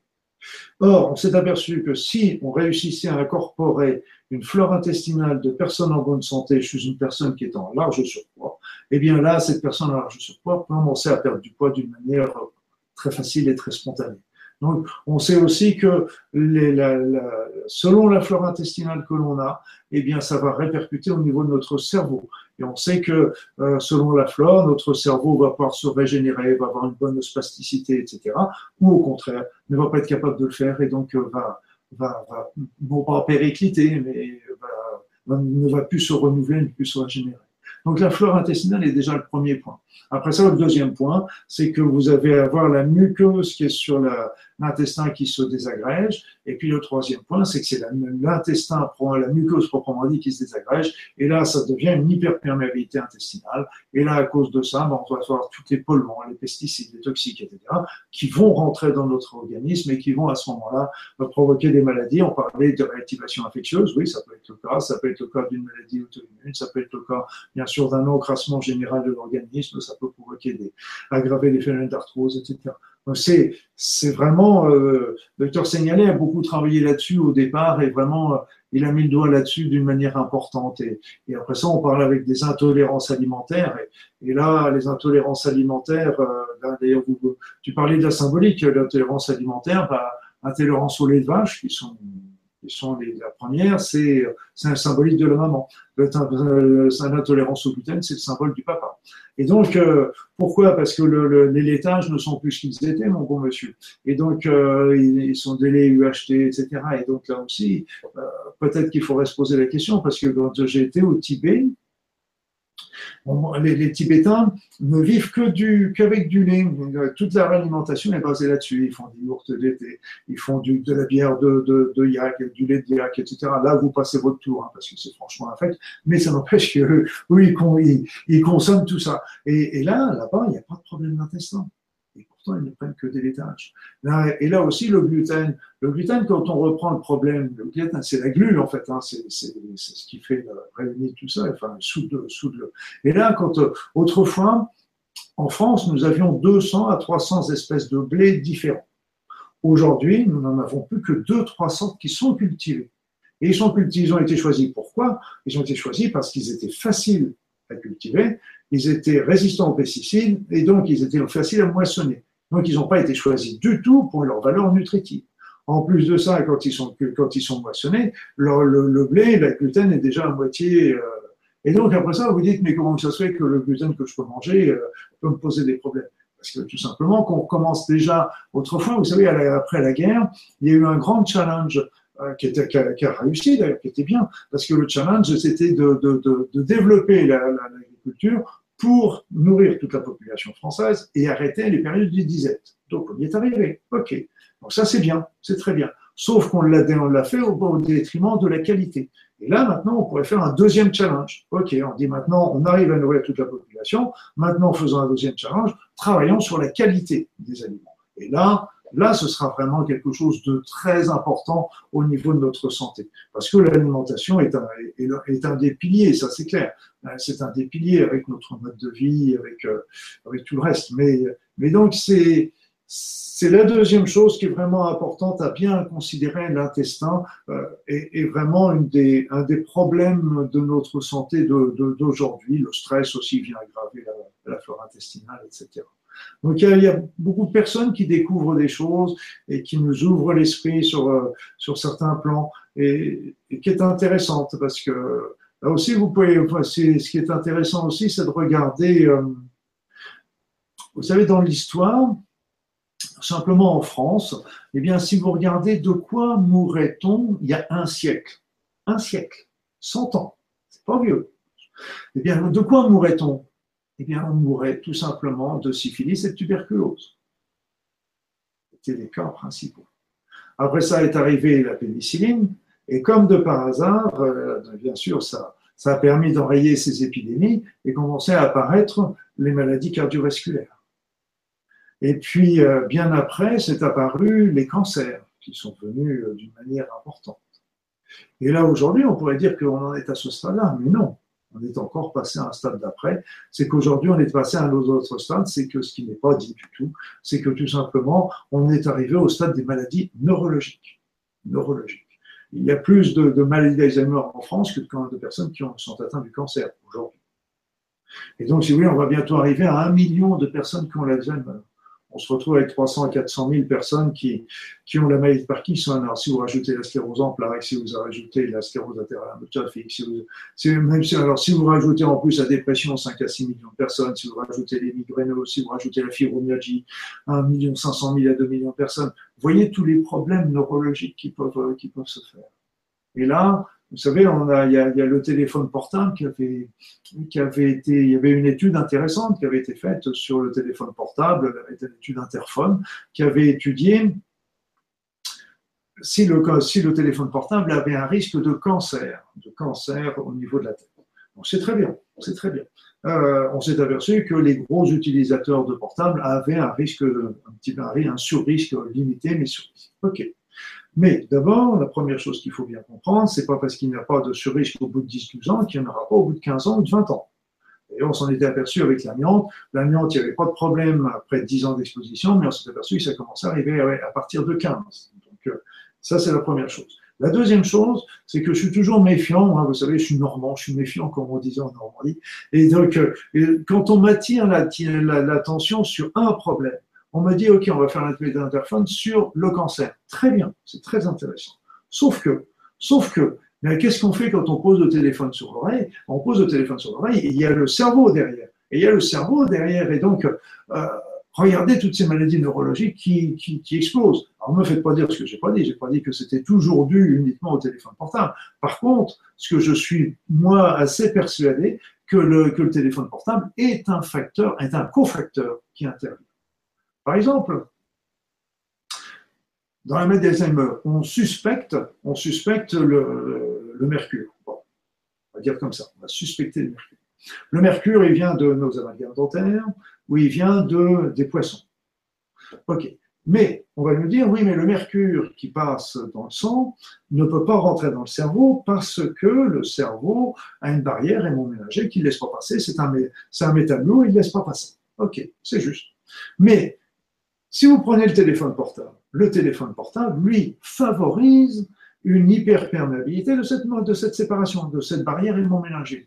Donc, téléphone portable plus mercure, là, peut-être que les deux sont synergiques. C'est une hypothèse, c'est une hypothèse. Mais je pense que ce serait parce que tout le monde dit non, c'est pas moi, c'est l'autre. Non, c'est pas le mercure, c'est pas possible. Non, c'est pas le téléphone portable, c'est pas possible. Mais le téléphone portable et le mercure, ça peut, ça peut devenir possible. Ça peut devenir donc c'est tous ces éléments qui sont, qui sont importants parce qu'il y a beaucoup de, il y a beaucoup de, comment, je trouve, je cherche le mot, de, de personnes qui, qui c'est des détournements de, de, des allégations, comme on dit aussi en, en médecine naturelle des allégations, parce que c'est vrai que des présentations sans preuve. Et donc, euh, euh, souvent, il y a, des, ça nécessiterait davantage de, d'honnêteté, de recherche un petit peu plus en profondeur euh, pour bien des choses. D'ailleurs, c'est pour ça que j'ai, dans les sous-modules, dans les modules que j'ai réalisés, j'en ai module, j'en ai que je développais sur le cancer, cancer avec les médecines conventionnelles, mais surtout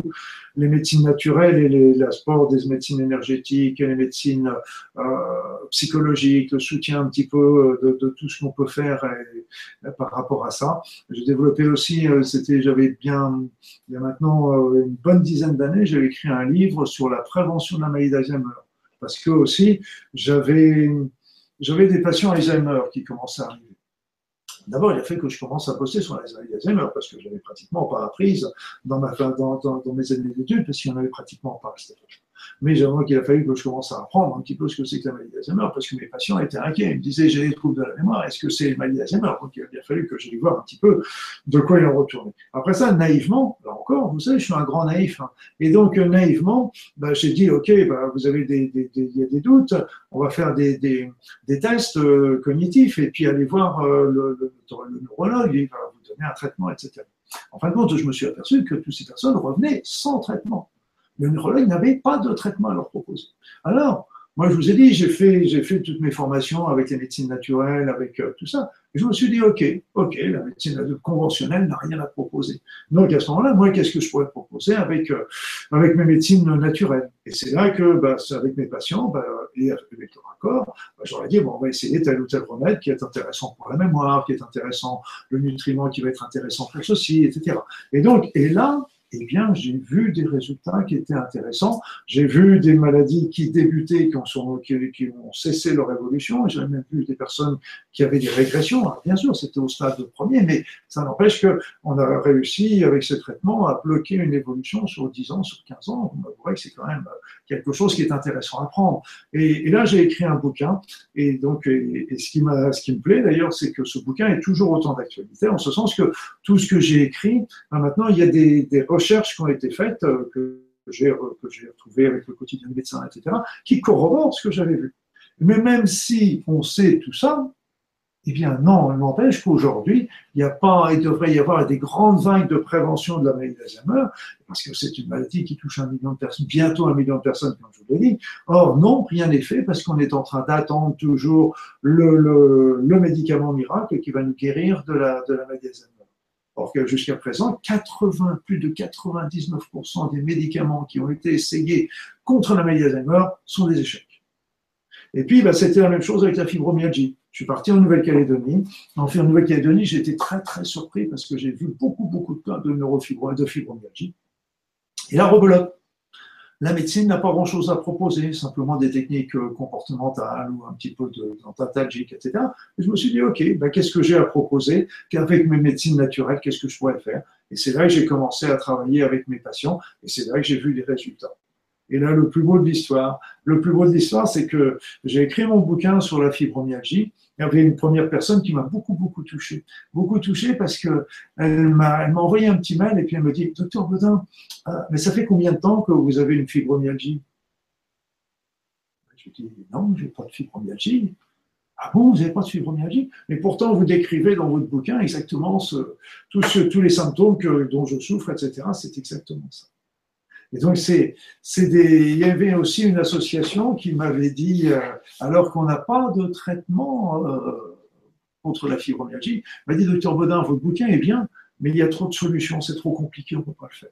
Ok, alors que c'est, c'est, c'est simple comme bonjour. Mais, mais ça veut dire que il y avait des, des, des, vous voyez un peu toutes les résistances qu'il peut y avoir, même au niveau de certaines associations de malades, et c'est ça qui m'impressionne le plus, parce que je dirais qu'ils devraient être les premiers intéressés. Je dirais, euh, dès qu'il y a des choses qui sont nouvelles, qui sont trouvées par des chercheurs à droite à gauche, ils devraient, ils devraient courir pour essayer de les faire venir, pour essayer de trouver des solutions à leurs patients, à, leurs, à leurs personnes qui sont dans ces associations. Mais non, c'est assez, c'est curieux, mais ça fait partie du système. C'est le système comme ça. C'est comme ça. Euh, tout à l'heure, tu nous as parlé de la maladie de Lyme et aussi des intolérances, que ce soit gluten, lactose et d'autres. Euh, c'est un phénomène qu'on constate depuis plus de dix ans qui prend vraiment une énorme ampleur. On voit dans les magasins des rayons entiers pour ces personnes qui ont des problèmes. Est-ce que toi, tu as vu une vraie, véritable évolution ou est-ce qu'on en parle plus parce que c'est peut-être les, outils de communication sont plus adaptés? Voilà, c'est quoi ton, ton, regard là-dessus? Ah, Je pense que de toute façon, euh, on ne sait pas quelle est la poule ou quel est l'œuf entre euh, la détérioration de la flore intestinale et l'intolérance au gluten. On sait que les deux sont, souvent liés. Moi, je pense personnellement que euh, il y a des intolérances à gluten qui peuvent favoriser des destructions de la flore, ça c'est clair, mais je pense que la destruction de la flore associée avec des gluten de mauvaise qualité font que bah, ça favorise ces intolérances. je pense, pour moi.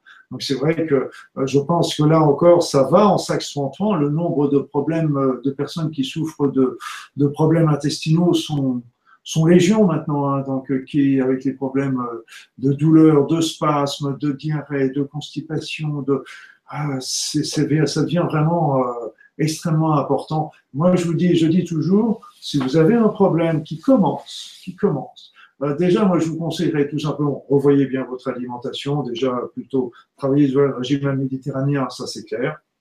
Et puis moi, ce que je vous conseillerais, c'est pour commencer, c'est sans chose légère, prenez un probiotique tous les matins, mais un probiotique bien dosé. Il faut que ce soit un probiotique de l'ordre de 10 milliards, de 10 milliards de germes par jour. Hein. Et puis, euh, et là, moi, je vous conseille aussi de changer régulièrement de marque, parce que chaque marque a sa spécialité. On ne sait pas quels sont les germes qui vous conviennent. Alors, c'est bien que vous changez de marque, comme ça, vous allez avoir à peu près toutes les, toutes les arrivées de différents germes intestinaux qui vont, qui vont pouvoir euh, réensemencer votre flore. Et puis, de soir, prenez un, eau, un verre d'eau argileuse. C'est-à-dire vous achetez de l'argile verte en pharmacie, vous mettez une cuillère à soupe de cette argile dans un verre d'eau, et le soir, vous laissez reposer ça pendant une heure, deux heures, voire une bonne partie de la journée, et le soir, vous ne buvez que l'eau, sans l'argile. Et là, ça va faire un pansement. Donc déjà, c'est quelque chose de basique. Hein. Déjà, attention à l'alimentation, éviter tout ce qui vient irriter, euh, bien sûr, la flore, un petit peu tout ce qui est épicé, etc. Et puis d'un autre côté, un petit peu de probiotique, un probiotique le matin, un petit peu de argileuse, c'est déjà important. Et c'est vrai qu'après ça, c'est tant qu'on, j'ai raconté tout à l'heure comment la flore intestinale pouvait être détruite par tout ce qui est, il y a aussi un élément qui est très important qui détruit la flore intestinale et qu'on oublie trop souvent, c'est qu'on est toujours en train de critiquer les médecins avec les antibiotiques, mais il faut pas oublier que le, le problème, c'est que les antibiotiques sont donnés à large quantité au niveau des élevages. Et donc, si on donne des antibiotiques dans les élevages, c'est pas pour protéger les animaux des infections et des choses comme ça. On donne les antibiotiques pour les faire grossir pour faire grossir d'eau. Donc ça me permet d'acheter le, kilo d'eau au kilo de la viande en plus. Et donc, euh, mais ces antibiotiques sont dans la viande. Donc là aussi, on se retrouve à les manger. On se retrouve, donc ça va favoriser la destruction aussi de la flore. Donc c'est vrai que c'est pour ça que la flore intestinale est quelque chose qu'il faut qu'on découvre de plus en plus aujourd'hui. Toutes les vertus de ces, l'importance de cette flore intestinale est vraiment vraiment quelque chose d'important. Et la maladie de Lyme, c'est l'autre côté. D'ailleurs, si les gens qui sont intéressés par ça, ils pourront aller voir sur mon site internet. Euh, j'ai mis des petits e-books à télécharger gratuitement. Et il y a un e-book à télécharger gratuitement sur la maladie de Lyme. Parce que bah, c'est vrai que c'est une maladie qui est à la fois difficile dans le sens qu'on arrive, qu'on a beaucoup de mal à la diagnostiquer. Les sérodiagnostics sont très faiblement, il peut y avoir beaucoup de faux négatifs alors que c'est un problème, et un faux positif et inversement. Et donc, il y a beaucoup de mal à la diagnostiquer par les prises de sang, et puis d'un autre côté, on a beaucoup de mal à les traiter. Alors, ça vaut être une, une une bactérie, il faut essayer bah, d'abord les antibiotiques, parce que c'est une bactérie, normalement les antibiotiques peuvent marcher, mais ça n'empêche que les antibiotiques sont faiblement efficaces, il faut quand même les ententer en premier sang. Après ça, on peut travailler avec, euh, avec, euh, avec des huiles essentielles, avec des choses comme ça. Et puis, bah, c'est vrai que je regrette aussi, il y a eu un, problème, il y a eu actuellement, il y a des procès à Strasbourg avec, euh, avec une pharmacie, un laboratoire, je ne sais plus, qui, qui, qui faisait des tests, mais plus poussés de la de la, de la sérologie euh, de Lyme. Et euh, bah, c'est dommage parce que euh, ils étaient intéressants parce que comme on n'a pas de, de, de sérologies, ils ne sont pas complètement fiables. De, faire ces sérologies un petit peu plus poussées, lui donner une, une certaine confiance supplémentaire quant aux résultats. J'ignorerais aussi que la Luc Montaigne qui travaille aussi sur quelque chose de très intéressant. Il s'est aperçu aussi que tous les germes donnaient des signatures au niveau électromagnétique tout, est vibration. Hein. Et donc, euh, et donc euh, si, euh, si là, il voudrait développer des appareils sensibles qui permettraient de repérer la vibration, par exemple, de la bactérie Lyme, qui permettrait de là de faire des diagnostics très rapides et très simples. Le simple dans le diagnostic, plus compliqué visiblement pour faire la maladie. Donc tout ça, c'est des, des, choses qui changent le, le, le, carrefour. Et puis, je je pense qu'il ne faut pas non plus euh, tourner autour du pot. Il y a aussi euh, toujours le problème des fameux vaccins aussi, dont il faut peut-être parler. Moi, je suis pas pour la langue de bois, mais euh, c'est vrai que les vaccins, personnellement, je suis pas contre les vaccins. Mais par contre, je suis outré par la quantité de vaccins qu'on propose chez les enfants qui ont un an dans la première année. Pour moi, c'est exagéré, pour ne pas pour dire un petit mot. Parce que je veux dire, on, va, on va donner, euh, des, vaccins contre l'hépatite B, alors qu'on sait très bien que l'hépatite B n'est transmissible que par le sang, etc. Et donc, euh, c'est des éléments qui sont sans raison d'être à cet âge-là. Alors qu'on pourrait faire des vaccins simplement le minimum, le minimum, l'indispensable, et puis après ça, on peut très bien les étaler dans le temps. Et là, c'est vraiment important. Et de les faire que quand les gamins sont en pleine forme, le, en, dehors des périodes infectieuses, parce que j'ai vu aussi des vaccins qui étaient faits en période là. Donc, il se passer des vaccins le plus possible. Il faudrait retrouver des vaccins unitaires, qui malheureusement n'est pas le cas. Et c'est pour ça que Joyeux avait raison aussi de dire euh, qu'il faut essayer déjà, on a trois vaccins qui sont obligatoires d'été polio, et puis ben, il faudrait trouver déjà euh, ces trois-là qui soient, qui soient prescrits. Seulement, seulement, seulement, le problème, moi, ce que je voyais, c'est qu'il y a trois vaccins qui sont obligatoires, diphtérie, tétanos, polio. Mais ça n'empêche que quand la maman ou les parents voulaient mettre l'enfant à l'alte garderie ou à la maternelle, on leur demandait que tous les, vaccins soient faits. Donc, euh, il y a une législation, c'est vrai, mais ça n'empêche que pour la, il y a des règles au niveau des écoles qui imposent aussi euh, des, choses au niveau des parents et qui ne sont pas évidentes. Moi, ce que je faisais aussi, c'est, je conseillais aussi toujours des petits remèdes euh, en homéopathie. En même temps que quand on fait le vaccin, on donnait des petits remèdes en homéopathie pour éviter les choses. Donc, il faut les espacer le plus possible les vaccins, les faire que quand on est enfant, ne faire que les vaccins qui soient indispensables, bien sûr faire les vaccins qui sont obligatoires. Donc, si vous voulez, il y a, il y a un certain nombre de choses qui sont, qui sont nettes.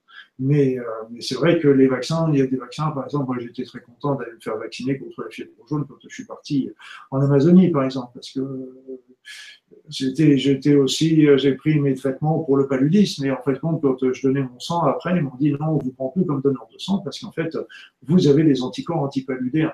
Donc, si j'avais pas pris mes antipaludéens, ben, j'aurais été certainement atteint par cette maladie-là. Donc, si vous voulez, c'est pour ça qu'il faut, faut, faut travailler avec le bon sens. Et bien sûr, enlever les excipients, parce qu'on sait très bien que c'est possible de le faire. On a vu le fond, c'est des choses qui sont faisables à l'étranger, alors pourquoi ce serait pas faisable en France aussi? Voilà, donc c'est vrai que les vaccins, on peut pas avoir le beurre et l'argent du beurre, c'est-à-dire c'est qu'on peut pas ne pas faire le vaccin et être protégé contre la maladie. On peut relancer l'immunité générale, mais on fera pas, ne pourra pas faire un développement d'immunité spécifique. Il faut bien le savoir. Après ça, les vaccins, bah, il faut simplement travailler avec le bon sens, le bon sens. Et, ça, on l'a un petit peu perdu de temps en temps. Euh, je crois que tu voulais nous parler peut-être d'une médecine très technique qui pourrait peut-être révolutionner les traitements de demain. Est-ce que c'est quelque chose que tu, tu souhaiterais aborder? Les traitements de demain, tu veux dire, j'ai entendu? Oui. Euh, une technique qui pourrait peut-être révolutionner les traitements euh, futurs. Alors, il y, a, deux, il y a deux grandes. Il y a deux grandes voies en ce moment. C'est que euh, les traitements du futur, il y a la médecine conventionnelle déjà. Médecine conventionnelle qui est en train de nous préparer une médecine du futur extraordinaire. Du bien extraordinaire, hein, parce que Là, on voit des choses qui sont en train d'être d'être montées. On a déjà fait, il y a eu déjà des études qui ont été faites euh, sur les cellules. Il y a déjà des études qui ont été faites sur les sur les animaux, et il y a déjà des, des, premières études qui commencent à être faites sur l'homme. Et là, on arrive à des résultats que qu'on n'aurait pas pensé imaginables il y a encore euh, quelques années du genre. On arrive à faire, faire remarcher les tétraplégiques. Vous avez une main articulée, on est, ils sont capables de faire remarcher la main articulée en fonction des nerfs du bras. On est même actuellement en train de redéclencher, le, provoquer un toucher de ces mains articulées. On est capable de redéclencher, bien sûr, des yeux avec, euh, des caméras, avec euh, au niveau des sourdités. On, on, travaille, on repère sur, on refait sur les, les, les, comment la, la, la, colonne vertébrale, les coups, les, les atteintes de la colonne vertébrale. Il y a un micro, un tout micro, une petite puce euh, qui, est, qui, est, extrêmement intéressante parce qu'elle va, elle est capable d'aller travailler sur le chrom, les chromosomes et aller réparer les chromosomes, les chromosomes défectueux, etc. Mais là, il y a un grand enjeu d'ailleurs de l'autre côté, parce que ces, mêmes puces peuvent aussi faire le très bien, mais peuvent faire le très mal. Et donc, ces, ces mêmes puces données dans des, dans des mains euh, mal intentionnées peuvent aussi déclencher des choses qui peuvent être catastrophiques. Or, maintenant, la technologie de ces puces est, répandue partout sur la Terre. Et donc là, on commence à avoir un petit peu la peur, justement, de ce que l'on va en faire. Pour vous dire un petit peu euh, euh, les les, choses, c'est que là, il y en avait un qui avait lancé une, une boutade tout dernièrement, euh, de se dire, euh, on, va, on va lancer une greffe de tête. C'est-à-dire de se dire, OK, on coupe la tête et on remet la tête sur un corps tout neuf. Donc tout le monde a souri à la science-fiction, etc. Mais je peux vous dire que euh, depuis, ça fait un an ou deux, et depuis que la balle a été reprise au bon, il y a des recherches qui sont importantes. Et par exemple, j'ai appris qu'il euh, y, avait, il y avait les Chinois qui commençaient à travailler sur la greffe de tête de macaque.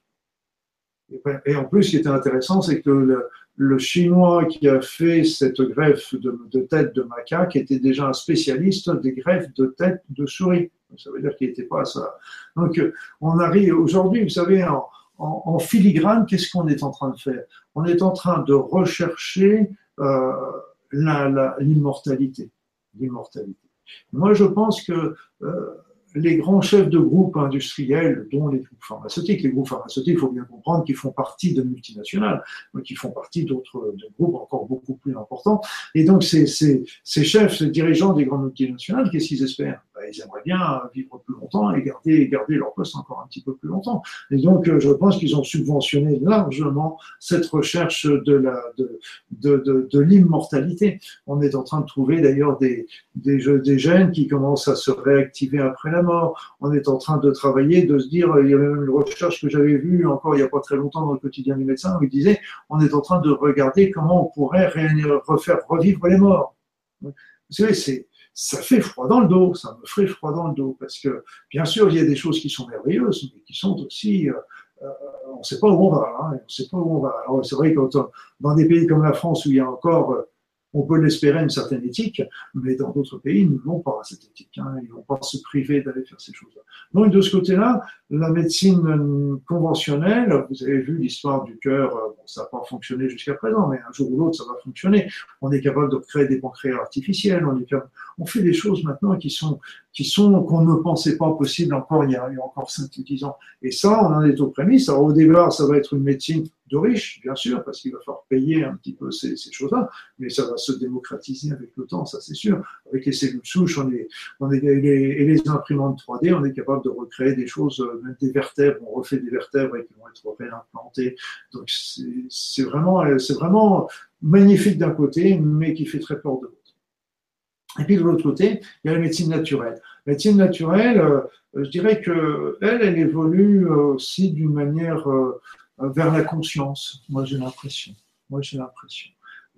C'est pour ça que ça me fait, ça me fait plaisir, c'est qu'on on est en train de développer, il y a tout un courant euh, qui se développe vers le respect de la nature, vers euh, la notion du développement euh, de la nature, de des cultures justement à base de l'eau, avec le travail aussi de la pensée sur les plantes, de la musique sur les plantes, etc. Donc sur les, échanges avec les animaux, les échanges avec la nature. Donc il y a, vraiment une prise de conscience, une élévation de conscience de, de, l'humain et qui se retrouve euh, dans ces médecines naturelles.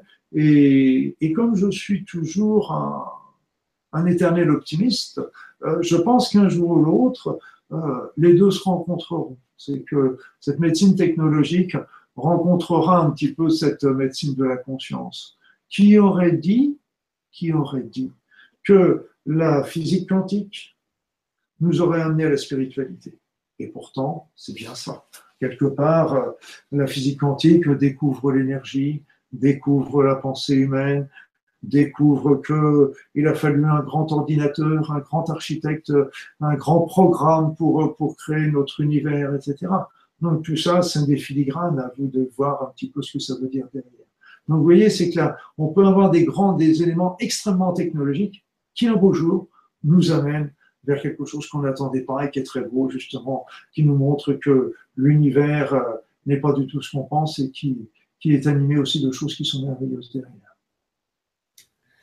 Excellent. Alors, on a aussi un sujet, je pense, qui va parler à beaucoup de personnes, et c'est quelque chose qui revient bien souvent dans les mails ou autre chose, c'est le sujet de la fatigue. Qu'est-ce que tu peux nous dire sur cette problématique que vivent beaucoup de personnes, surtout mhm. dans notre période, on va dire, récente, hein, peut-être les 50 dernières années? Eh oui, bah, d'ailleurs, c'est pour ça que ça fait partie aussi des modules qu'on développe aussi, parce que c'est quelque chose, c'est une des plaintes les plus fréquentes qu'on peut avoir dans notre cabinet. Donc c'est vrai qu'il y, a la fatigue, il y a plusieurs niveaux dans la fatigue.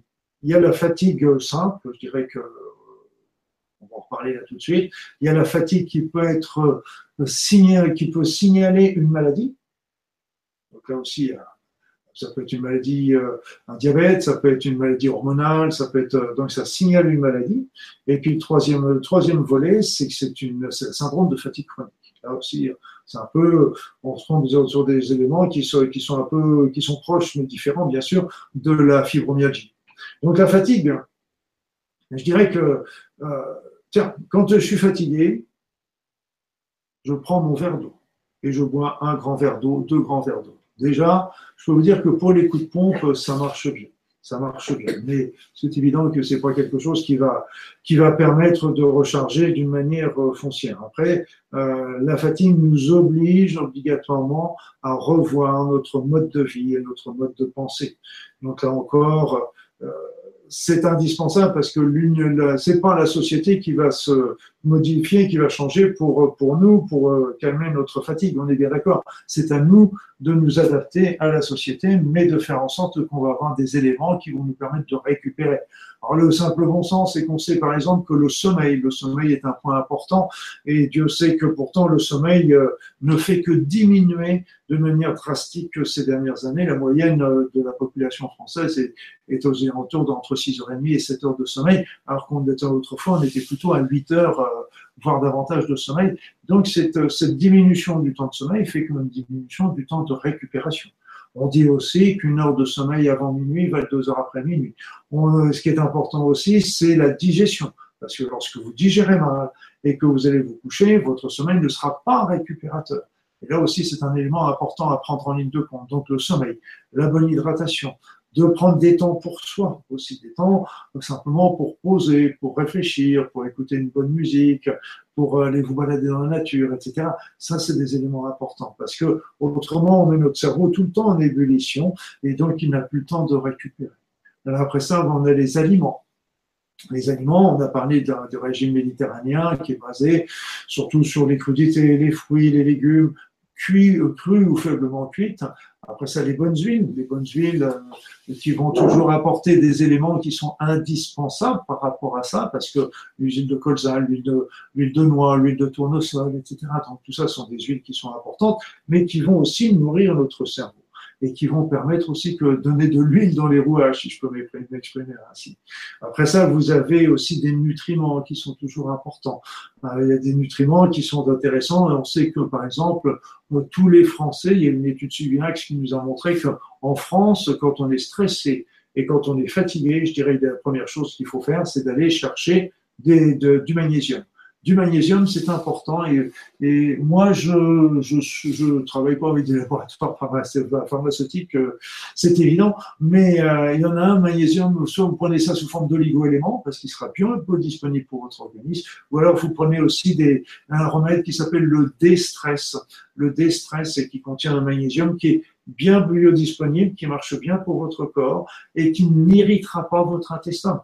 voilà donc le magnésium est important. Après ça, vous avez, euh, vous pouvez prendre aussi des, moi je suis plus partisan avec des antioxydants, avec des oméga 3, mais je suis plus partisan de prendre des compléments euh, naturels, des compléments naturels du genre euh, la gelée royale, ou alors la spiruline aussi, ou avec le jus d'orge verte et d'orge verte, etc. Des choses qui soient naturelles parce que là, on n'a pas avec des produits synthétiques. Les produits synthétiques, quand on prend un peu de vitamine C, un peu de vitamine D, un peu de zinc, un peu de, de, de cuivre, etc., qu'on met tout ça dedans, ça me dérange parce que les proportions entre ces différents produits ne sont pas forcément euh, naturel et, et, et, la nature connaît très bien les dosages qu'il peut y avoir euh, qui sont importants entre ces, ces différents euh, nutriments. Et quand vous prenez un produit naturel, vous êtes sûr que ça ne posera pas de problème, si vous voulez. Et donc pour moi, je, je, préfère largement prendre des nutriments naturels plutôt que des nutriments synthétiques. Alors en plus, les synthétiques, vous savez, euh, pour la petite histoire, il y a, y a, y a deux molécules, il y a des molécules lévogir et dextrogir. Pour grosso modo, ça fait un peu comme les mains. Donc mes mains sont pareilles, mais elles sont, inversées. On est bien d'accord. Eh bien, les molécules, c'est pareil. Ce sont des molécules qui seraient inversées, qui, détournent la lumière vers la droite ou vers la gauche.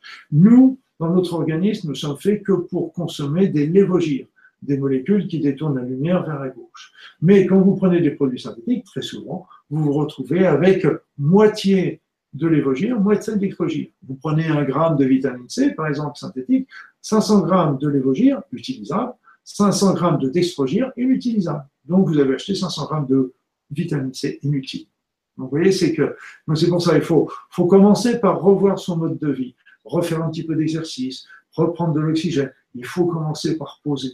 Parce que souvent, le, corps, quand, euh, quand, il est, quand la fatigue, ça veut dire que soit il est en période de convalescence après une maladie, soit c'est parce qu'on a trop fait. C'est une évidence aussi. Et qui dit stop, j'ai besoin de poser. J'ai besoin de poser. Et là, vous savez, je vais vous raconter quelque chose qui va certainement vous faire rire, mais vous allez vite comprendre que je suis en juste. Je n'ai jamais vu un seul de mes patients qui me dit je suis fatigué, mais ça tombe bien parce que j'ai rien à faire. Jamais. On est en vacances, on a envie de faire des trucs. On est en, on est en, on est au travail, ben, évidemment. Et là, d'ailleurs, en parlant des vacances, il y avait, il y avait même des personnes qui allaient en vacances comme ça, ils étaient fatigués. M'ont dit, ils reviennent de vacances encore plus fatigués quand ils sont. Et je dis, qu'est-ce que vous avez fait pendant les vacances? Et Ils me disent, on n'a rien fait. Donc ils ont fait ce qu'on appelle les vacances brouettes. Les vacances brouettes, c'est-à-dire c'est qu'ils ont passé le temps au bord de la plage, de la piscine allongée, ils ont fait quelques brasses, ils sont retournés s'allonger, ils sont partis manger, ils sont retournés s'allonger, ils sont partis manger, ils sont retournés s'allonger, puis le soir, ils ont été se coucher. En réalité, pas d'activité, manger beaucoup, beaucoup de repos, certes, mais seulement, ça ne, ça ne fonctionne pas comme ça. Il faut bien sûr avoir un minimum d'oxygénation, un minimum d'activité physique, parce que si on, si on fait des vacances brouettes, comme je les appelle, eh bien tout simplement, vous ne, ne décrassez pas votre corps.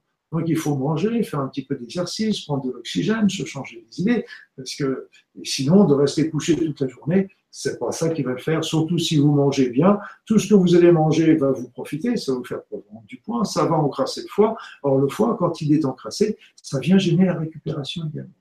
Voilà, donc quelques petites pistes. Et puis les fatigues qui persistent ou qui, sont accompagnées par d'autres symptômes, à ce moment-là, il est important d'aller voir son médecin s'il y a un amaigrissement, s'il y a d'autres symptômes également, parce que comme je vous le disais tout à l'heure, la fatigue peut être un signe de maladie derrière. Donc on est à ce moment-là, là c'est aussi euh, difficile parce qu'on a, on a beaucoup de maladies qui peuvent euh, provoquer des fatigues, donc ça nécessite un, souvent des recherches. Euh, long, peut-être compliqué, mais après ça, là encore, il faut commencer par examiner son patient, commencer par l'interroger, et là déjà, rien qu'avec ces deux éléments-là, on réduit le champ d'action, et puis après, euh, on fait des examens complémentaires pour savoir s'il n'y a pas une hypothyroïdie, un problème de surrénal, que sais-je. Oui, non, super. Je, je te laisser terminer, évidemment. Euh, avant de passer aux questions-réponses, que bon, je, je regarde un petit peu aussi l'heure qui passe. Est-ce que tu aurais encore un sujet ou deux que tu souhaiterais aborder? Il y, a, un sujet qui dérange, là encore. J'ai parlé déjà un petit peu des, vaccins. Je vais parler des génériques. Ça, c'est un sujet qui dérange aussi. Donc, ça, c'est un sujet qui dérange. Et, pourquoi? Parce qu'en fin de compte, dans les génériques, il faut savoir qu'il y a deux sortes de génériques qu'on ne vous dit jamais. Il y a deux sortes de génériques. Deux sortes de génériques, il y a les semblables et les identiques. Je m'explique c'est que le dans un médicament, Princeps, vous avez la molécule active au centre, et autour, vous avez des excipients. Donc, si vous avez l'identique, vous allez avoir le même Princeps et les mêmes excipients. Exactement pareil. D'ailleurs, c'est souvent le, même laboratoire qui le fabrique et qui a simplement changé éventuellement de nom, peut-être même pas, et puis donc il va vous vendre en. Donc là, c'est pareil. Donc là, pour le coup, nos problèmes. Par contre, vous avez aussi l'autre, les semblables, c'est-à-dire qu'ils ont le même principe actif, mais pas les mêmes exceptions. Et là, ce qu'il faut savoir, c'est que, bon, c'est vrai que ce n'est pas la majorité des cas, ça peut représenter 5-10% euh, des cas, j'en sais rien, j'ai pas les statistiques, mais c'est un nombre faible de cas. Mais il faut quand même savoir qu'il y a des personnes, quand elles prennent le semblable, ne vont pas avoir la même efficacité que quand elles prennent l'identique. Ça, il faut le savoir. Et c'est pas psychologique. Et c'est pas psychologique. Et je peux vous dire qu'il y a plein de personnes euh, qui, l'ont dit. Et là, c'est que là encore, je dirais, euh, il faut être honnête quand on dit ça, parce que euh, je me rappelle quand on a commencé à lancer ces génériques, que j'avais même une note que j'avais reçue en tant que tubib en disant voilà, là c'était important, c'était en particulier pour les personnes qui avaient des antiépileptiques. Ils ont dit voilà, c'est vrai qu'il est bien, qu'il serait bien de passer au générique. Donc si votre patient est déjà sous générique et qu'il le supporte bien, ne changez rien. Mais s'il n'est pas sous générique, réfléchissez un, un, petit peu parce que s'il se retrouve avec un générique qui ne fonctionne pas, il va se retrouver avec des crises d'épilepsie. Donc, si vous voulez, c'est que c'est des choses qui étaient connues, reconnues, mais qui n'ont pas. Donc, n'ayez pas peur. Moi, j'ai vu mon père d'ailleurs qui avait, qui avait, lui, il était tout à fait, euh, il avait une, un petit un, comprimé à prendre pour son hypertension. Lui, il n'avait aucun arrière-pensée à prendre un générique. Mais par contre, ce qu'on s'est aperçu au bout d'un certain temps, c'est que sa tension, elle se mettait à monter. Alors avant de se dire on va augmenter les médicaments, etc., ce qu'on s'est dit, bah, c'est qu'on va, avant ça, eh on va reprendre le, médicament d'origine, le, non générique. Et là, on a vu la tension qui, revenait tout à fait normale avec ce, produit. Donc, si vous voulez, c'est qu'il faut bien comprendre que c'est des, cas rares, ça représente un petit nombre de personnes, mais il faut bien savoir que ça existe et ce serait de dire après ça, si, si le médicament ne marche pas, c'est dans votre tête, là, je ne suis pas d'accord du tout. Pas d'accord du tout. Donc ça, ça fait aussi partie des petites choses qui, est importante à savoir parce que euh, euh, il est important que, les personnes comprennent aussi, euh, il ne faut pas les prendre pour des imbéciles quand il y a des choses comme ça. Et c'est pour ça aussi que j'avais écrit des, livres, par exemple, sur, euh, sur les analyses biologiques, même sur un dictionnaire des jargons, du jargon médical, euh, écrit en français courant, je dirais, quelque part, pour que bah, tout le monde puisse comprendre et puisse discuter aussi avec, euh, avec les médecins. Avec, il y a des médecins qui sont, Dieu merci, qui travaillent beaucoup avec le cœur, qui travaillent avec, avec la compassion, qui travaillent avec, avec la discussion, et ça c'est très bien, mais bon, ça n'existe pas forcément toujours. Je le regrette, mais c'est dans, dans toutes les professions, hein, c'est partout. Ok, est-ce qu'il y avait un dernier sujet ou? Ah, Là, tu me prends de cours. Tu vas finir par me prendre de cours, Olivier. On, prendre de cours. On va prendre les questions. Parce que ça... Tiens, d'ailleurs, une petite, euh, une petite euh, question que tu as posée. Euh, je crois que c'était Régine qui te disait des stress, ok, mais il y a de la taurine dedans. Est-ce que c'est bon? Est-ce que c'est ok pour la santé? La taurine, taurine c'est un, acide, c'est un acide aminé. Et là, ça permet souvent la meilleure absorption de l'habitat du magnésium. D'accord, mais ce n'est pas la taurine telle qu'on peut la retrouver dans des marques de boissons énergisantes, c'est autre chose. C'est la taurine, normalement, ce qu'on donne là, c'est du, la taurine, c'est l'acide aminé de taurine qui permet de mieux absorber cette, cette, vitamine, cette ce magnésium. Ok, avec, super. avec la vitamine B6. Euh, du coup, est-ce que tu as mis pas mal de programmes en place récemment, hein, donc en ligne? Euh, est-ce que ce soir, tu voulais peut-être nous présenter un ou deux sujets qui pourraient intéresser les gens par rapport à la thématique de la soirée? Voilà, que tu pourrais un petit peu exposer. Euh, qu'est-ce que ça permet Qu'est-ce que c'est Qui ça concerne Etc. Bah, c'est vrai que je suis content d'avoir réalisé ces e-learning parce qu'en fait, euh, une dizaine de modules qui, vont, qui recouvrent à l'intérieur, il, il, y a entre 6 à 12 films, etc., sur des, sur des, sur des thématiques euh, qui sont. Euh, alors, il y a des thématiques de. Il y a deux packages qu'on a mis, mais ça me permet, dans, ce, dans ces e-learning, je dirais que j'ai. Je transmets vraiment euh, l'ensemble des choses que j'ai pu rassembler pendant toutes ces années, parce que moi j'ai commencé, j'ai passé mon doctorat en, en 80, 81. Euh, donc, ça commence à remonter à pas mal de temps et j'ai donc tout acquis, toute une expérience. Et, et, donc, toute cette expérience, eh bien, je la transmets au travers de ces e-learning. Et c'est vrai que c'est un, c'est un sorte de, c'est un beau challenge parce que c'est un, c'est un sorte de bilan de tout un travail d'une vie euh, qui n'est pas fini. il y a plein de choses qui mais, il, y a le, il y a tout ça. Donc c'est vrai qu'il y avait il y a un package qui va plus s'orienter sur, euh, euh, je reprends mes lunettes parce que les années passent, euh, qui est le développer, devenez le meilleur de vous-même. Donc après ça, donc ça c'est aussi un élément qui me, qui m'intéresse parce que euh, comment créer la vie, la vie de ses rêves.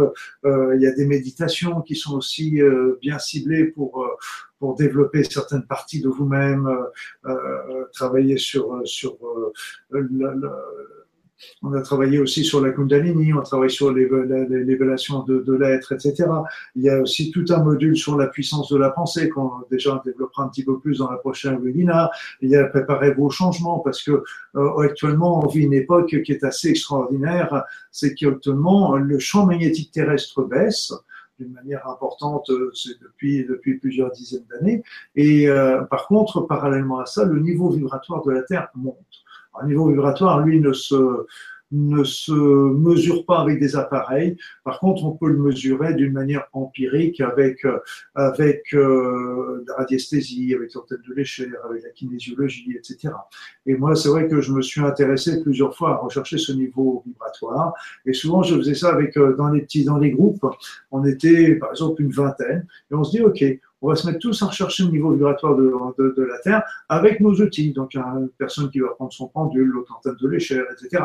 Et là, ce qui était intéressant, c'est que tout le monde cherchait dans son coin, et après ça, on ramassait copies. Et ce qui était intéressant, c'est que ben, on se retrouvait tous avec, avec des niveaux vibratoires qui étaient, qui étaient très proches, à 2-3 000 unités de vie près. Donc, c'est vrai que, bien sûr, ce n'est pas un appareil, bien sûr, ce n'est pas scientifique, mais quand il y a une vingtaine de personnes qui trouvent à peu près le, les mêmes chiffres, le même, le même ordre d'idées, déjà, pour moi, c'est déjà un, bon pas vers déjà voilà. Donc en ce moment, on est en train de monter au niveau vibratoire et donc euh, bah, il faut savoir ce qui se passe. Et là, on arrive vers, un, vers quelque chose, vers une élévation de la conscience de l'être humain. Mais parallèlement à ça, vous savez, on est dans la dualité. Donc plus ça monte d'un côté, plus ça descend de l'autre. Et regardez toutes les atrocités qu'on peut voir de l'autre côté.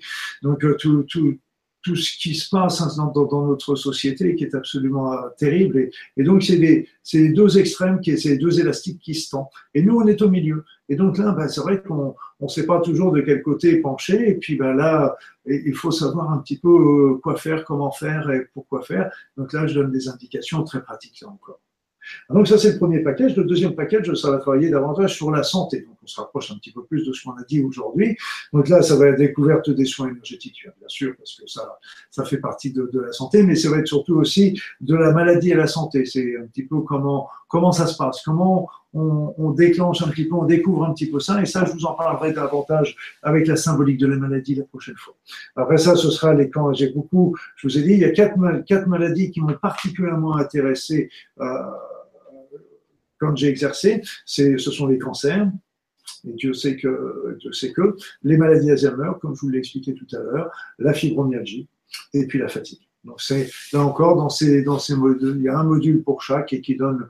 Euh, alors bien sûr les packages, vous pouvez prendre le package complet, mais vous pouvez aussi vous permettre de prendre euh, le, le, module qui vous intéresse. Vous n'êtes pas forcément obligé de prendre tout le package. Là on est en train de terminer sur les trois derniers euh, qui sont le cancer, qui est un gros gros morceau. Il le sur la, la fibromyalgie et la fatigue, sur les trois derniers qui ne sont pas encore sortis. Mais j'y travaille tous les jours, je vous le promets. Alors, euh, d'ailleurs, ah oui, alors je viens d'afficher là, vous avez un petit bouton qui vient de s'afficher sur la droite de la vidéo, euh, où c'est marqué Découvrez les formations du docteur Luc Baudin avec un petit bouton Je commande. En fait, regardez voir, quand vous cliquez, vous allez arriver sur le site de Luc Baudin. Et en fait, tout ce qu'il vient de vous expliquer, vous allez le retrouver avec les explications, euh, une petite vidéo de présentation à chaque fois. Euh, voilà, vous avez vraiment tous les éléments, la durée des vidéos, le contenu, etc. Le tarif. Voilà, donc évidemment, après, vous pouvez payer avec des, tout est, prévu. Hein, euh, de mémoire, c'est PayPal, carte bancaire, etc. Évidemment, c'est sécurisé. D'accord? Euh, On dit parce que sur Internet, euh, voilà, mais c'est parfaitement sécurisé. Et quand vous avez commandé, vous allez recevoir, une fois que le paiement est validé, vous allez recevoir automatiquement un mail qui va contenir le lien de connexion, l'identifiant, le mot de passe. Alors, vérifiez bien dans vos spams parce que vu que c'est un envoi automatique, se que ça arrive dedans. Une fois que vous avez ça, vous, pouvez vous connecter à votre espace de formation et à vie, vous avez l'accès à la formation, là où les formations que vous aurez achetées, euh, de Luc Baudin. Donc euh, voilà, avec toutes les vidéos, les contenus. Je crois que tu as fait des pas mal de documents PDF, tu as fait des quiz aussi. Ah bah, pour tous les, comme je disais, il y a dans, tous les, pour tous les modules, il y a deux, il y a deux packages mais on peut prendre le package. évidemment, ça fait des tarifs plus intéressants quand on prend le package quand on prend les modules séparés. Mais dans chaque module, il y a, à chaque fois euh, des petits, plein de petits films et, des, et pour chaque euh, des sous-modules, comme on les appelle. Et donc, pour chaque sous-module, il y a un livret qui est, à télécharger et un quiz, donc euh, qui, permet à vous de, de dire ok, bah, j'ai vu la vidéo, j'ai lu le, le, le, le petit livret, bah, vous pouvez vous amuser à passer le quiz si ça vous intéresse. Pas, il n'y a pas d'obligation, mais ça permet de voir un petit peu si, vous avez enregistré un petit peu les choses essentielles par rapport à ce, petit livret. C'est un travail, je peux vous dire que c'est un travail énorme, énorme. Et si, euh, j'avais su au départ que c'était autant de travail, eh ben, j'aurais fait quand même. Parce que c'est plaisant et ce qui me fait plaisir, c'est de pouvoir transmettre. Et, là, c'est une excellente manière de, de, ressortir, comme je vous disais, tout ce que, que j'avais fait pendant toutes ces années euh, d'exercice et, et, après, euh, et, de pouvoir mettre ça dans, un, dans, une, dans, ces formations, pour moi, c'est un vrai bonheur. Oui, puis c'est aussi une manière de conserver bah voilà, tout ton apprentissage, ton savoir, euh, et puis le partager au plus grand nombre. Voilà, parce que et c'est vrai que c'est amusant aussi parce qu'en fait, on a toujours l'impression de, on sait faire des choses de temps en temps, on sait même pas pourquoi, mais on, les fait parce qu'on a envie de les faire. Et puis en fait, euh, on s'aperçoit deux ans, cinq ans, dix ans plus tard que parce qu'on a appris à ce moment-là, ben, nous va nous permettre d'avancer sur telle ou telle chose. Et là, d'ailleurs, pour les médecines naturelles, c'était pareil, c'est que en fait, je suis toujours, je me suis aperçu que médecine naturelle et médecine conventionnelle ne sont pose pas. Elle se complète. Et ça, c'est vraiment très important. Parce qu'on va dire, oui, mais euh, la médecine allopathique va travailler avec des, avec des doses pondérales, du milligramme, de l'ordre du milligramme, du gramme, etc. Tandis que la médecine homéopathique va travailler que les, doses infinitésimales. Elles sont, euh, il y en a une qui travaille avec le semblable, l'autre qui travaille avec l'opposé. C'est vrai. Ça, c'est le, le, le premier regard. Mais par contre, quand vous regardez après, vous regardez un petit peu ce que font ces médecines. Ah, la médecine conventionnelle va travailler davantage sur le germe, sur euh, le, symptôme, sur l'organe malade. Mais par contre, l'homéopathie, elle, va travailler beaucoup plus sur le terrain. Donc les deux travaillent à deux niveaux différents qui se complètent fortement. C'est pour ça qu'il faut. Moi, je me, suis, j'étais ébahi au bout du, après ça, parce que je vous ai dit, j'ai fait plein de, formations de médecine naturelle et je me suis, ça m'a donné l'impression, euh, toutes ces formations, que c'était, à chaque fois, c'était une pièce du puzzle. Une nouvelle formation, c'était une nouvelle technique, une nouvelle, euh, nouvelle médecine naturelle, c'était une nouvelle pièce du puzzle qu'on mettait dans le grand, dans le grand panel de, de, de la médecine. Aujourd'hui, le, le, seul dommage que j'ai par rapport à la médecine naturelle, la médecine conventionnelle, c'est que le problème de la médecine conventionnelle, c'est qu'elle euh, elle prend toute la place et elle ne veut pas laisser la place aux médecines naturelles. Et ça, je trouve ça dommage, parce que il faudrait être honnête aussi parce que deux fois, des personnes arrivent, euh, les médecins ne savent pas pourquoi la cause de leur maladie. Il y a des personnes, on ne sait pas pourquoi elles Donc on va donner des symptômes, on va donner des traitements symptomatiques, etc.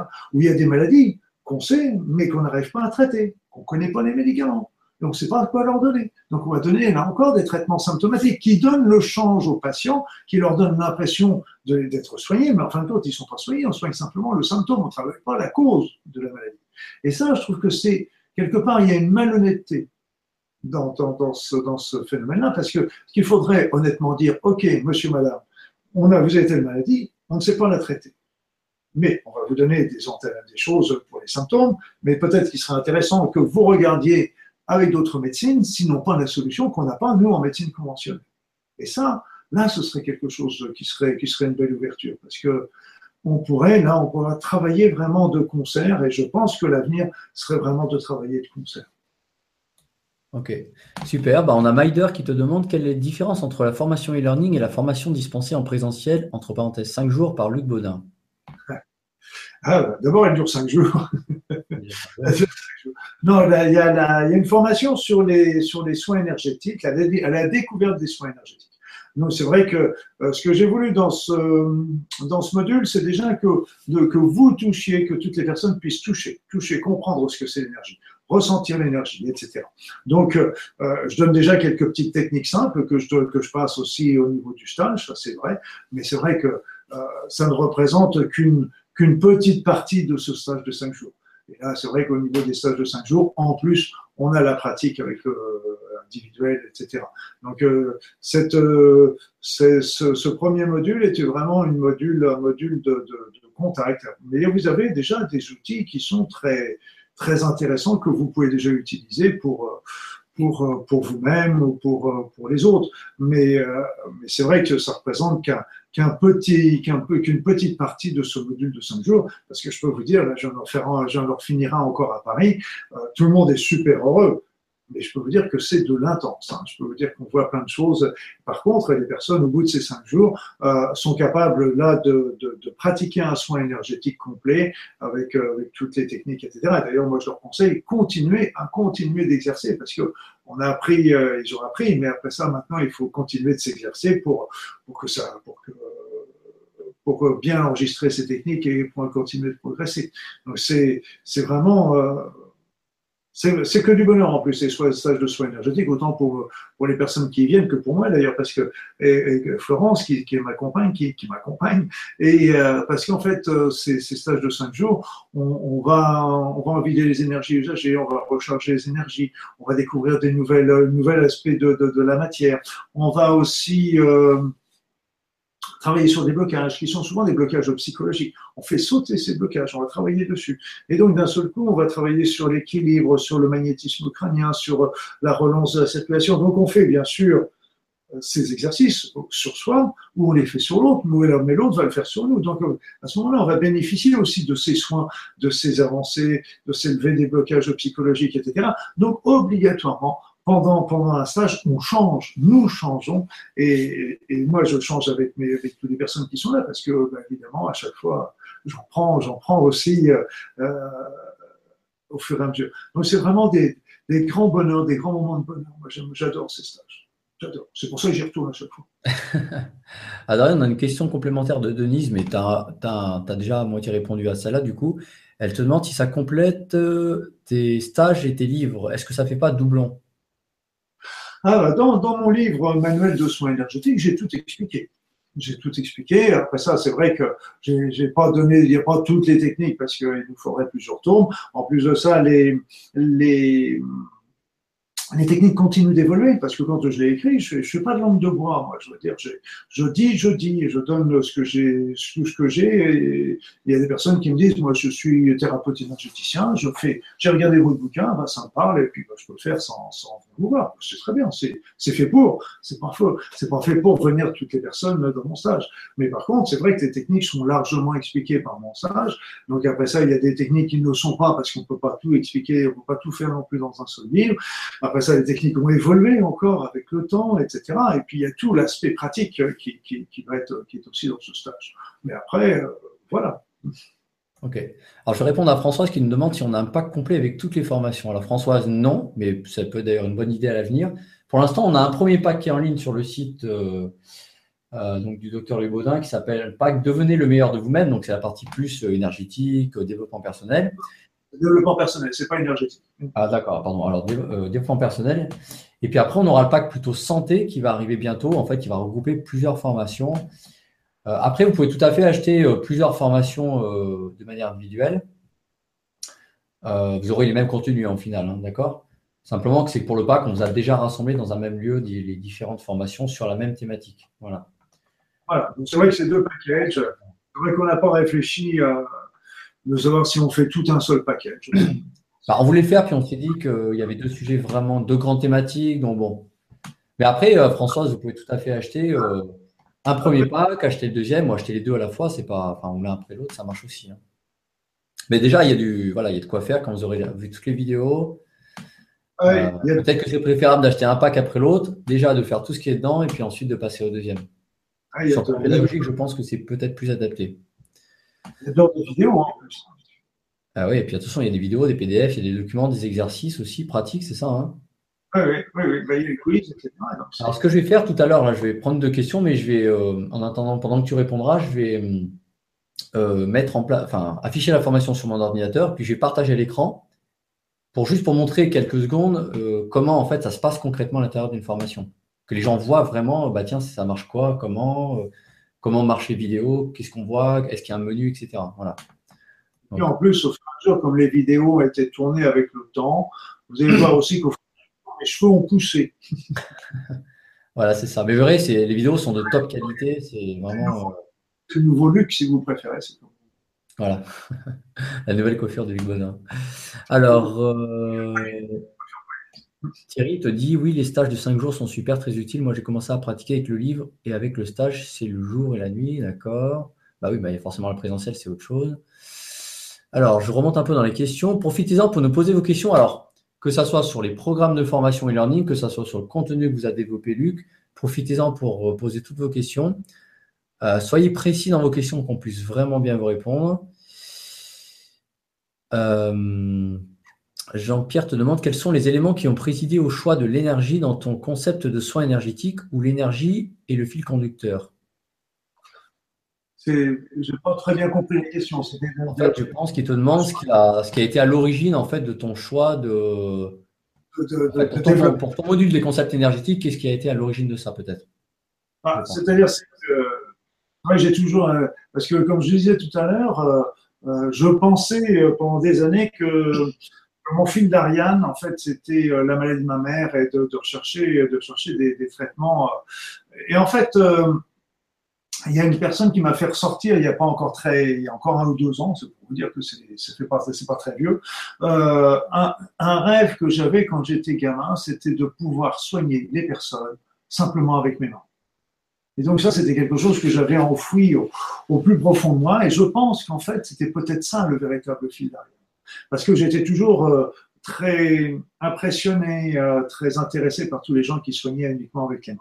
Alors c'est vrai qu'après ça, bah, j'ai deux fils en aiguille, on en reparlera certainement un petit peu dans un autre e-learning avec la médecine énergétique. Mais euh, bah, c'est vrai que j'ai acquis, j'ai vu plein de gens qui faisaient des choses, j'ai moi-même trouvé certaines techniques. Et puis bah, après ça, j'ai mis un protocole en place qui, qui me semblait logique. Mais c'est mon protocole qui, qui là encore n'est pas immuable, c'est pas, c'est pas, c'est quelque chose qui me se modifie avec le temps. Et puis, euh, on peut très bien se dire, euh, bah, je suis pas d'accord, euh, je ferai ça autrement. Je, je vais trouver ça une, une, certaine logique et je l'ai pratiqué comme ça dans mon cabinet et j'ai vu des résultats. Et, et c'est ça, mes patients, comme vous le disiez, me faisaient confiance et puis. Bah, simplement, ils étaient souvent très heureux quand ils me faisaient un grand sourire, quand je leur disais on va faire une nouvelle une nouvelle technique, etc. Et puis, ben, c'est comme ça que j'ai vu de fil en aiguille les résultats. J'ai commencé par une technique, puis deux, puis etc. Et au fur et à mesure, ben, c'est comme ça que j'ai amené ça dans mes soins en même temps que ma consultation conventionnelle. Ok, alors tu as Arnaud qui te demande si lors d'un prochain webinaire, tu vas parler de Oponopono. Oui, tout à fait. Oponopono, je vais en parler dans le, dans le, au mois de mai avec les outils d'autonomie. Ok et particulièrement de Ho'oponopono nouveau aussi. C'est un Ho'oponopono que j'ai que j'ai développé qui permet d'aller encore plus vite, plus loin, plus profondément en une seule séance. Donc ça permet de remonter jusqu'à l'origine première parce que moi j'avais j'ai remarqué aussi qu'Ho'oponopono souvent euh, euh, travaillait sur les dernières mémoires ou la dernière mémoire mais on travaillait pas sur la mémoire de la mémoire de la mémoire qui était à l'origine. Donc là il faut vraiment ce qui est intéressant c'est d'y aller tout en profondeur et voilà, je vous expliquerai tout ça dans, le, dans ce webinaire-là. Ok, super. Alors, on a beaucoup de personnes qui nous posent des questions sur les stages présentiels. Alors, bon, ce n'est pas l'objet de la soirée. Euh, Luc, comment les personnes qui nous écoutent peuvent faire pour poser des questions, demander des informations sur les stages et qui doivent contacter, sur quelle adresse? Bah, De toute façon, euh, pour les stages, euh, il, faut surtout faut voir ça surtout avec l'équipe du Boudin qui, qui, il faut qu'ils aillent sur le site de Bibouda, c'est ça? Voilà, ils peuvent aller sur mon site. Euh, il y aura toutes les dates des stages, les, les, les, villes, etc. Donc, euh, je sais que là, je suis un peu perdu dans le temps, mais qu'est-ce qu'il va y avoir? On va travailler Nantes, il est complet. Il y a Orléans, il y a Nancy, il y a Grenoble, il y a Narbonne. Il y a Québec aussi qui va être, euh, qui sont parmi les prochains, les prochains stages. Donc vous pouvez retrouver les dates, les lieux sur mon site. Et en plus, vous avez les liens, le lien pour aller avec Bibouda. C'est eux qui s'occupent de tout ce qui est logistique, comme je vous ai dit. Moi, c'est, c'est des choses qui me dépassent un petit peu. Et donc, c'est eux qui, qui gèrent un petit peu tout ça. Voilà. Donc après ça, c'est le, le, site Bibouda, alors soit vous allez sur le site du docteur Lubaudin, vous tapez sur Google un docteur Lubaudin. Sinon, le site Bibouda, c'est donc eux qui gèrent un petit peu toute la toute l'organisation des stages. Alors, le site, euh, je ne peux pas vous le marquer dans le chat parce que je n'ai pas de moyen de vous écrire, sinon ça aurait été encore mieux.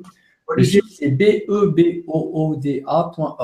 Donc, bibouda.org, comme, un, comme devient un Bouddha, en fait, c'est en anglais. Donc, bebooda.org. Vous tapez ça dans Google et vous allez tomber sur le site et vous retrouvez donc, tous les stages de, de Luc. Alors, je vois un petit peu, je remonte un peu dans la question.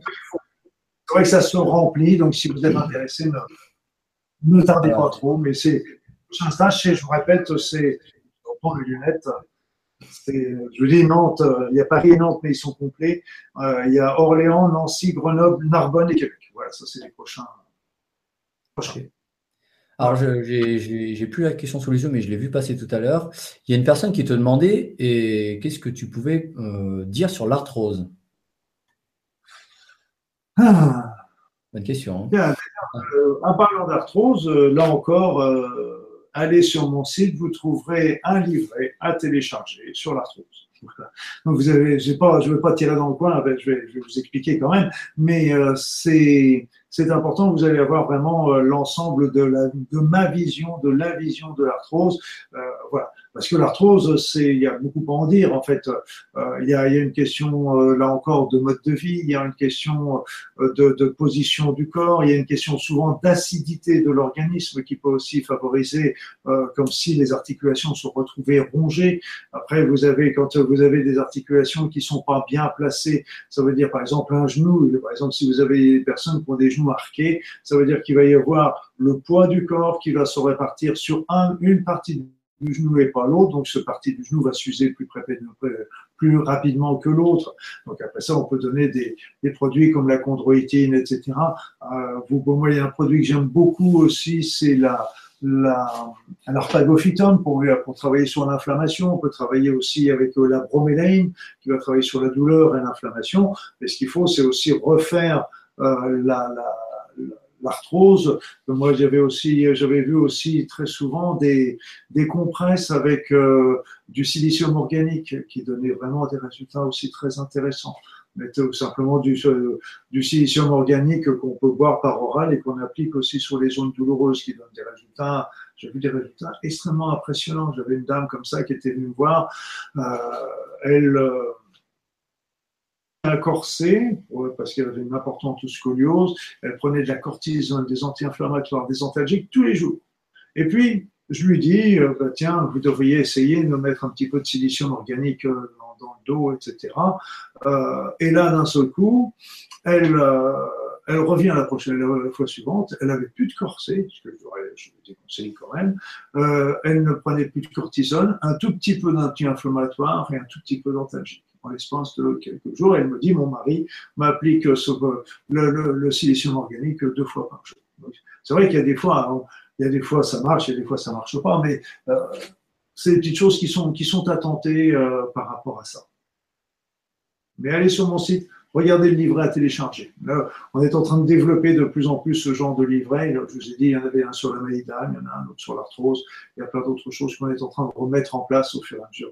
Grâce à l'équipe du Bouddha, parce que c'est vrai quand, euh, quand j'étais tout seul, c'était un petit peu difficile pour moi. Je ne pouvais pas être au four et au moulin, comme vous dites. Et, là, grâce à eux, bah, ça me permet de, de, de, de, justement de mettre à disposition. Vous verrez qu'il y a un petit onglet gratuit où vous avez plein de choses aussi qui sont, qui sont là pour vous. Euh, ok, alors bon, on a toujours Françoise vu que vous l'achetez absolument parce qu'elle est fan inconditionnelle de tes produits. Euh, Françoise, envoyez-nous un mail à. On, va voir ce comment on peut vous faire pour vous faire le package complet, qui n'est pas en fait prêt aujourd'hui. Vous avez un mail à contact.bibouda.org. Donc contact au singulier bibouda.org. Voilà, et on verra ce qu'on peut vous proposer euh, par rapport à votre demande.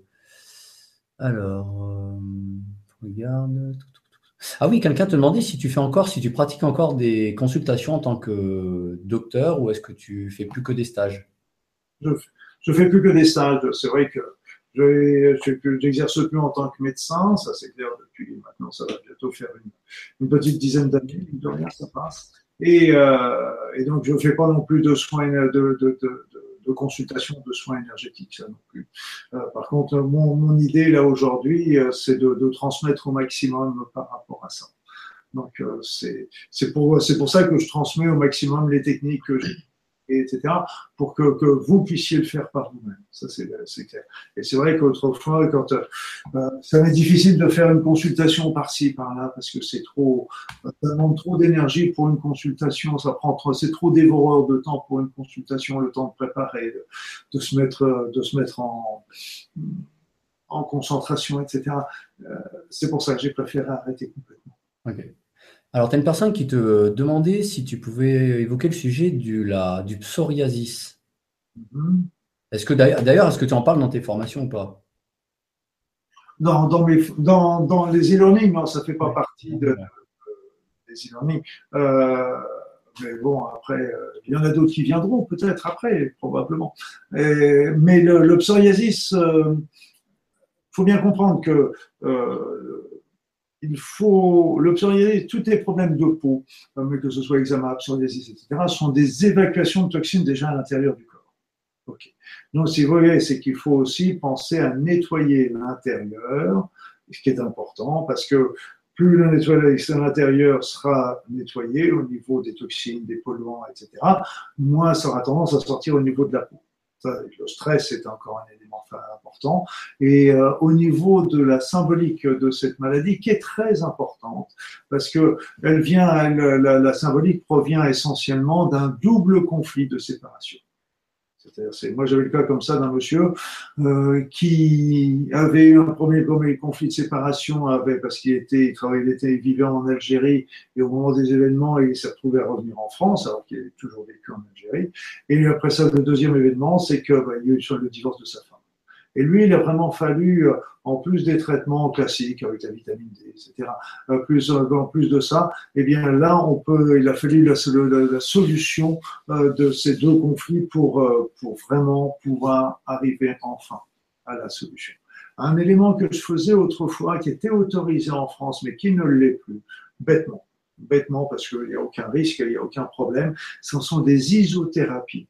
Alors, soit on fait une isothérapie urinaire, à base de ses propres urines, donc en dose homéopathique, hein, je vous rassure, c'est pas la, c'est pas l'urinothérapie, c'est qu'on prend les urines, on prend, on prend quelques gouttes et qu'on va diluer à une dose infinitésimale et qu'on redonne et ça nous permettait de faire le traitement du terrain. Donc là encore, on travaille sur le terrain psoriasique. On pouvait aussi travailler différemment, c'est-à-dire c'est qu'on prenait quelques squames, des, des, des, des, des lésions psoriasiques, là encore qu'on laissait euh, mariner pendant quelques temps au laboratoire et après ça qu'on diluait à dose infinitésimale et qu'on reprenait sous forme d'homéopathie. Donc là aussi, c'était une technique qui était aussi intéressante. Alors l'isothérapie été interdite en France à cause de la fameuse vache folle. C'est complètement ridicule parce que c'est les isothérapies qu'on fait avec ça, sur ses propres euh, urines ou sur ses propres squames. Je veux dire, on peut pas attraper quelque chose qu'on n'a pas vu que c'est les nôtres. Mais bon, c'est comme ça. Et, euh, mais euh, en passant, pour ça, pour la petite histoire, ça se fabrique en, en Belgique. Ok. Vous n'avez rien entendu de ce que j'ai dit. Hein. Non, évidemment. et en plus, c'est pas enregistré, c'est ça qui est bien. ça reste entre nous. Euh, alors, on a Martina qui te demande ce que tu penses de la méthode du MMS de Jim Humble. Alors, peut-être que tout le monde ne connaît pas. Déjà, est-ce que tu peux dire en deux mots ce que c'est? Parce que... Bah, le MMS, c'est, je dirais, je, suis très gêné pour en parler parce que euh, il y a des bruits qui sont trop discordants. Et là, j'ai pas, moi, j'ai pas l'expérience et j'ai, et les bruits sont trop discordants sur ce produit, donc j'en dirai pas plus. Ok.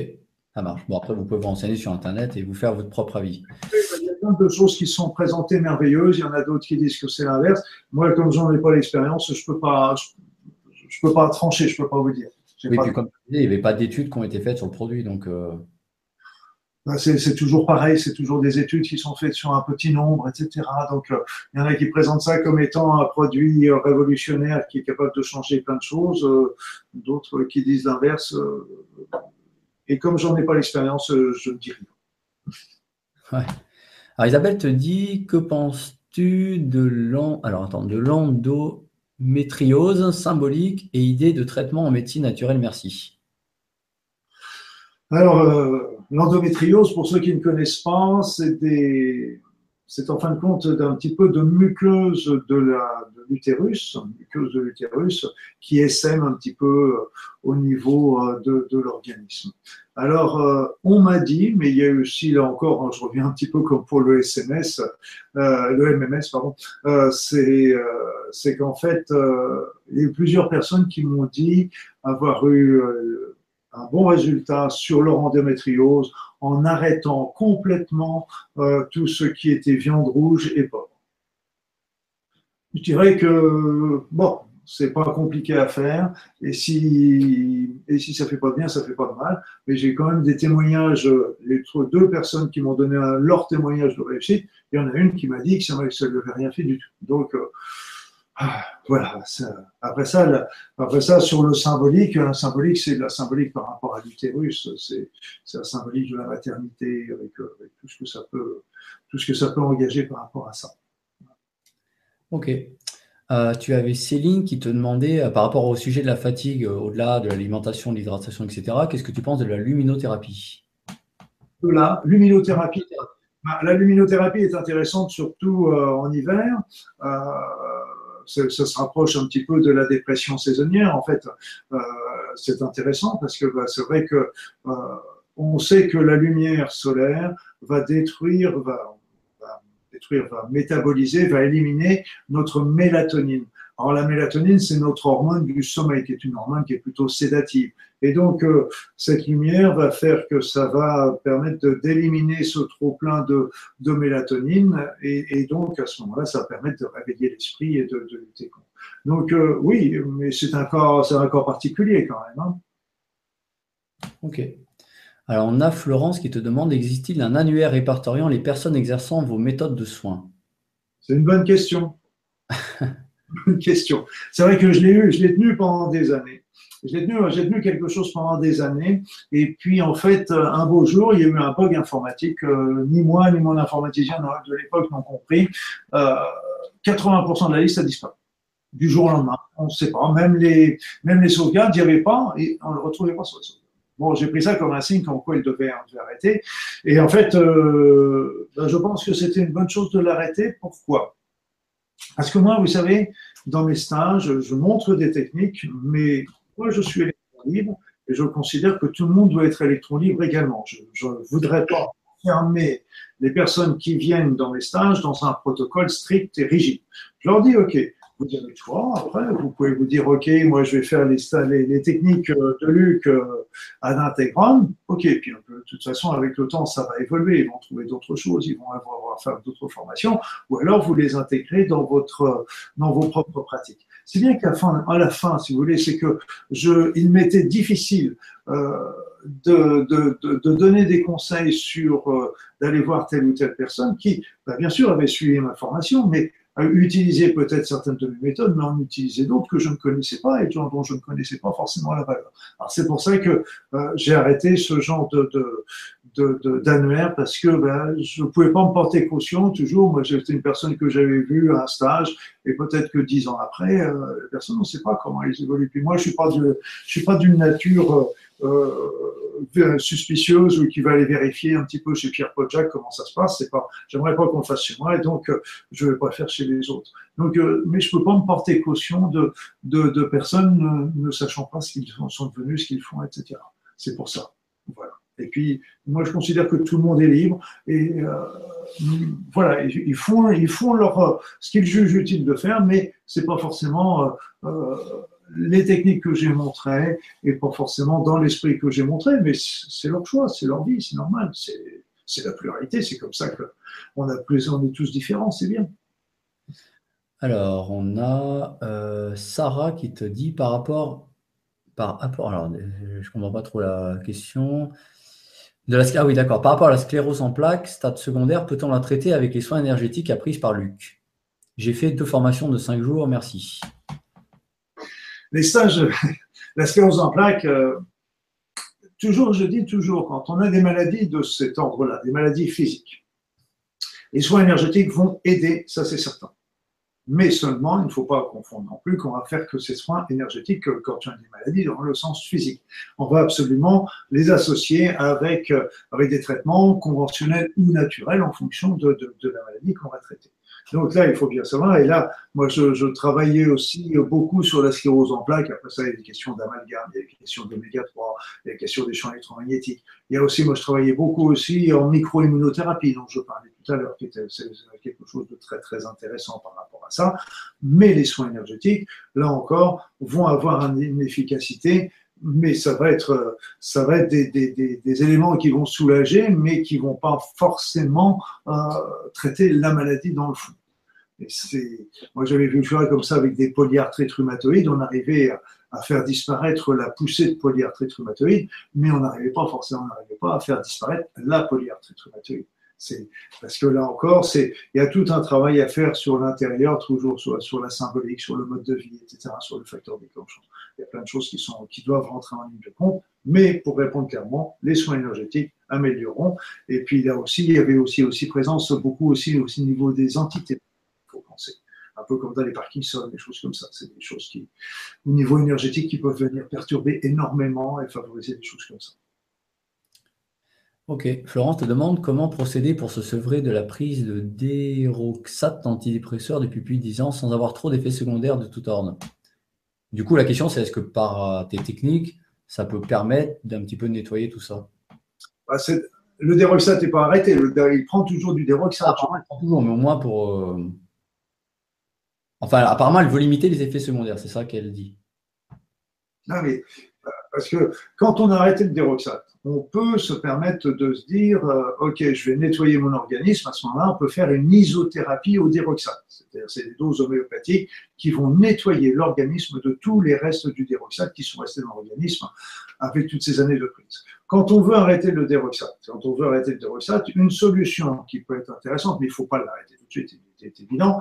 Moi, je conseille justement de prendre des éléments comme le, le, griffonia, la plante griffonia, ou le 5-hydroxytryptophane, qui sont des plantes qui vont favoriser la fabrication de la sérotonine. Le déroxate fait partie un peu de la même famille que le Prozac, et le déroxate va faire que lui va, faire, va empêcher la chute de sérotonine. Mais là, si on donne du 5-hydroxytryptophane ou de la, du griffonia, ça va permettre de faire remonter le tryptophane. Donc on peut espérer qu'avec les deux, on va pouvoir espérer que, la sérotonine remonte et à ce moment-là qu'on puisse au fur et à mesure se passer, diminuer bien le déroxate. Au niveau des soins, soins, des soins énergétiques, là encore, on va travailler beaucoup sur l'équilibre, équilibre de la santé, équilibre de l'émotivité, équilibre du stress, équilibre de l'anxiété, etc. Donc là, ça va aussi concorder compléter plutôt un petit peu euh, le terrain pour, pour arriver. On peut travailler aussi, comme je vous le disais, sur les chocs émotionnels. Alors souvent, on peut se poser la question si oui, si on est un peu déprimé, si on a est-ce que s'il y a eu certainement un choc émotionnel de départ qui a pu être le déclencheur de tout ça, à ce moment-là, on peut travailler en soins énergétiques à rechercher euh, le, le, choc émotionnel qui est responsable d'un blocage et à ce moment-là l'enlever. Et là, on enlève du même coup le blocage énergétique et, et le choc émotionnel. Ça, c'est absolument extraordinaire, mais c'est pourtant vrai. Il y avait une question sur l'androne... Euh, l'andronoscopie, un truc comme ça. Alors attends, parce que c'est un truc imprononçable. Quelqu'un qui te posait la question. Alors attends, je que j'ai zappé, parce que le, chat, il remonte tellement vite que faut que j'arrive à retrouver la question. Ah, ça, c'est une question piège. Euh, alors, bon, attends, j'en prends une autre parce que j'ai sous les yeux le temps de retrouver l'autre. Régine te demande si un substitut du millepertuis, j'en prends depuis 5 ans et je pense qu'il n'agit plus. Ah, quelque chose qui pourrait remplacer le millepertuis, ben, ça revient un petit peu à ce que je disais tout de suite. Le griffonia, euh, c'est tout à fait différent comme mode d'action, hein. mais euh, le griffonia, le 5-hydroxytryptophane, va agir sur la sérotonine parce que le millepertuis on, le prend en général parce que euh, c'est pour les états dépressifs. Donc, euh, il faut faire attention avec le millepertuis parce que bah, cette personne va le savoir, il y a plein de, d'associations médicamenteuses qui sont contre-indiquées. Mais euh, bah, si le millepertuis n'agit plus, bah, peut-être qu'il faudrait peut-être regarder à ce moment-là du côté, du côté de la sérotonine via le griffonia ou le 5-hydroxytryptophane, par. Ok. Alors, j'ai retrouvé la question d'Emmanuel qui nous dit des conseils pour l'algoneurodystrophie. Ah, euh, médecine naturelle, assez de recul pour le vaccin du papillonavirus signé Emmanuel? Alors, l'algoneurodystrophie ou l'algodystrophie, ça, ça, correspond à une, à une des dégasifications localisées, souvent à la suite d'un traumatisme ou d'une fracture, et on ne sait pas pourquoi euh, ça survient dans certaines personnes. Là encore, euh, il y a toujours euh, dans, ces fameuses euh, algodystrophies, il y a toujours une symbolique de dévalorisation en rapport avec la réalisation. par exemple, la main, c'est quand on donné la main droite pour recevoir, etc. Le, genou, c'est pour se plier, etc. Donc, il y, a, toujours une symbolique de dévalorisation qui sont dessus. Après ça, moi, je travaillerai beaucoup. Là encore, on reviendrait sur le silicium organique, qui, qui est intéressant, avec bien sûr les processus de, recalcification. On travaille beaucoup avec en homéopathie. Il y avait un remède qui était, qui était intéressant, d'ailleurs, que je donnais souvent aux petits gamins qui avaient, qui avaient des douleurs de croissance. C'est Rexorubia, qui est bourré. C'est une boîte de granulés sucrés, d'ailleurs, et c'est pour ça que les gamins adorent ça, euh, qui, qui sont des très bons reminéralisants au niveau, au niveau général. Après ça, les soins énergétiques aussi peuvent avoir des indications par rapport à ça. Il y avait une, la deuxième question, c'était. Alors, bah, après, du coup, j'ai une autre question de Pascaline qui te demande le zona peut-il être euh, soigné par des soins énergétiques? Le quoi? Le zona. Ah, le zona. Le par des soins énergétiques. Est-ce qu'on peut le soigner par des soins? Les soins énergétiques. Bah, oui, enfin, on va faire les soins comme là. Moi, j'ai travaillé beaucoup aussi avec l'acupuncture euh, sur le zona. Donc, euh, ça n'empêche pas éventuellement de prendre des choses comme le Zovirax, etc., qui vont agir sur le virus proprement dit. Mais euh, là, si on soigne un zona, il est très important de le soigner en période de l'éruption.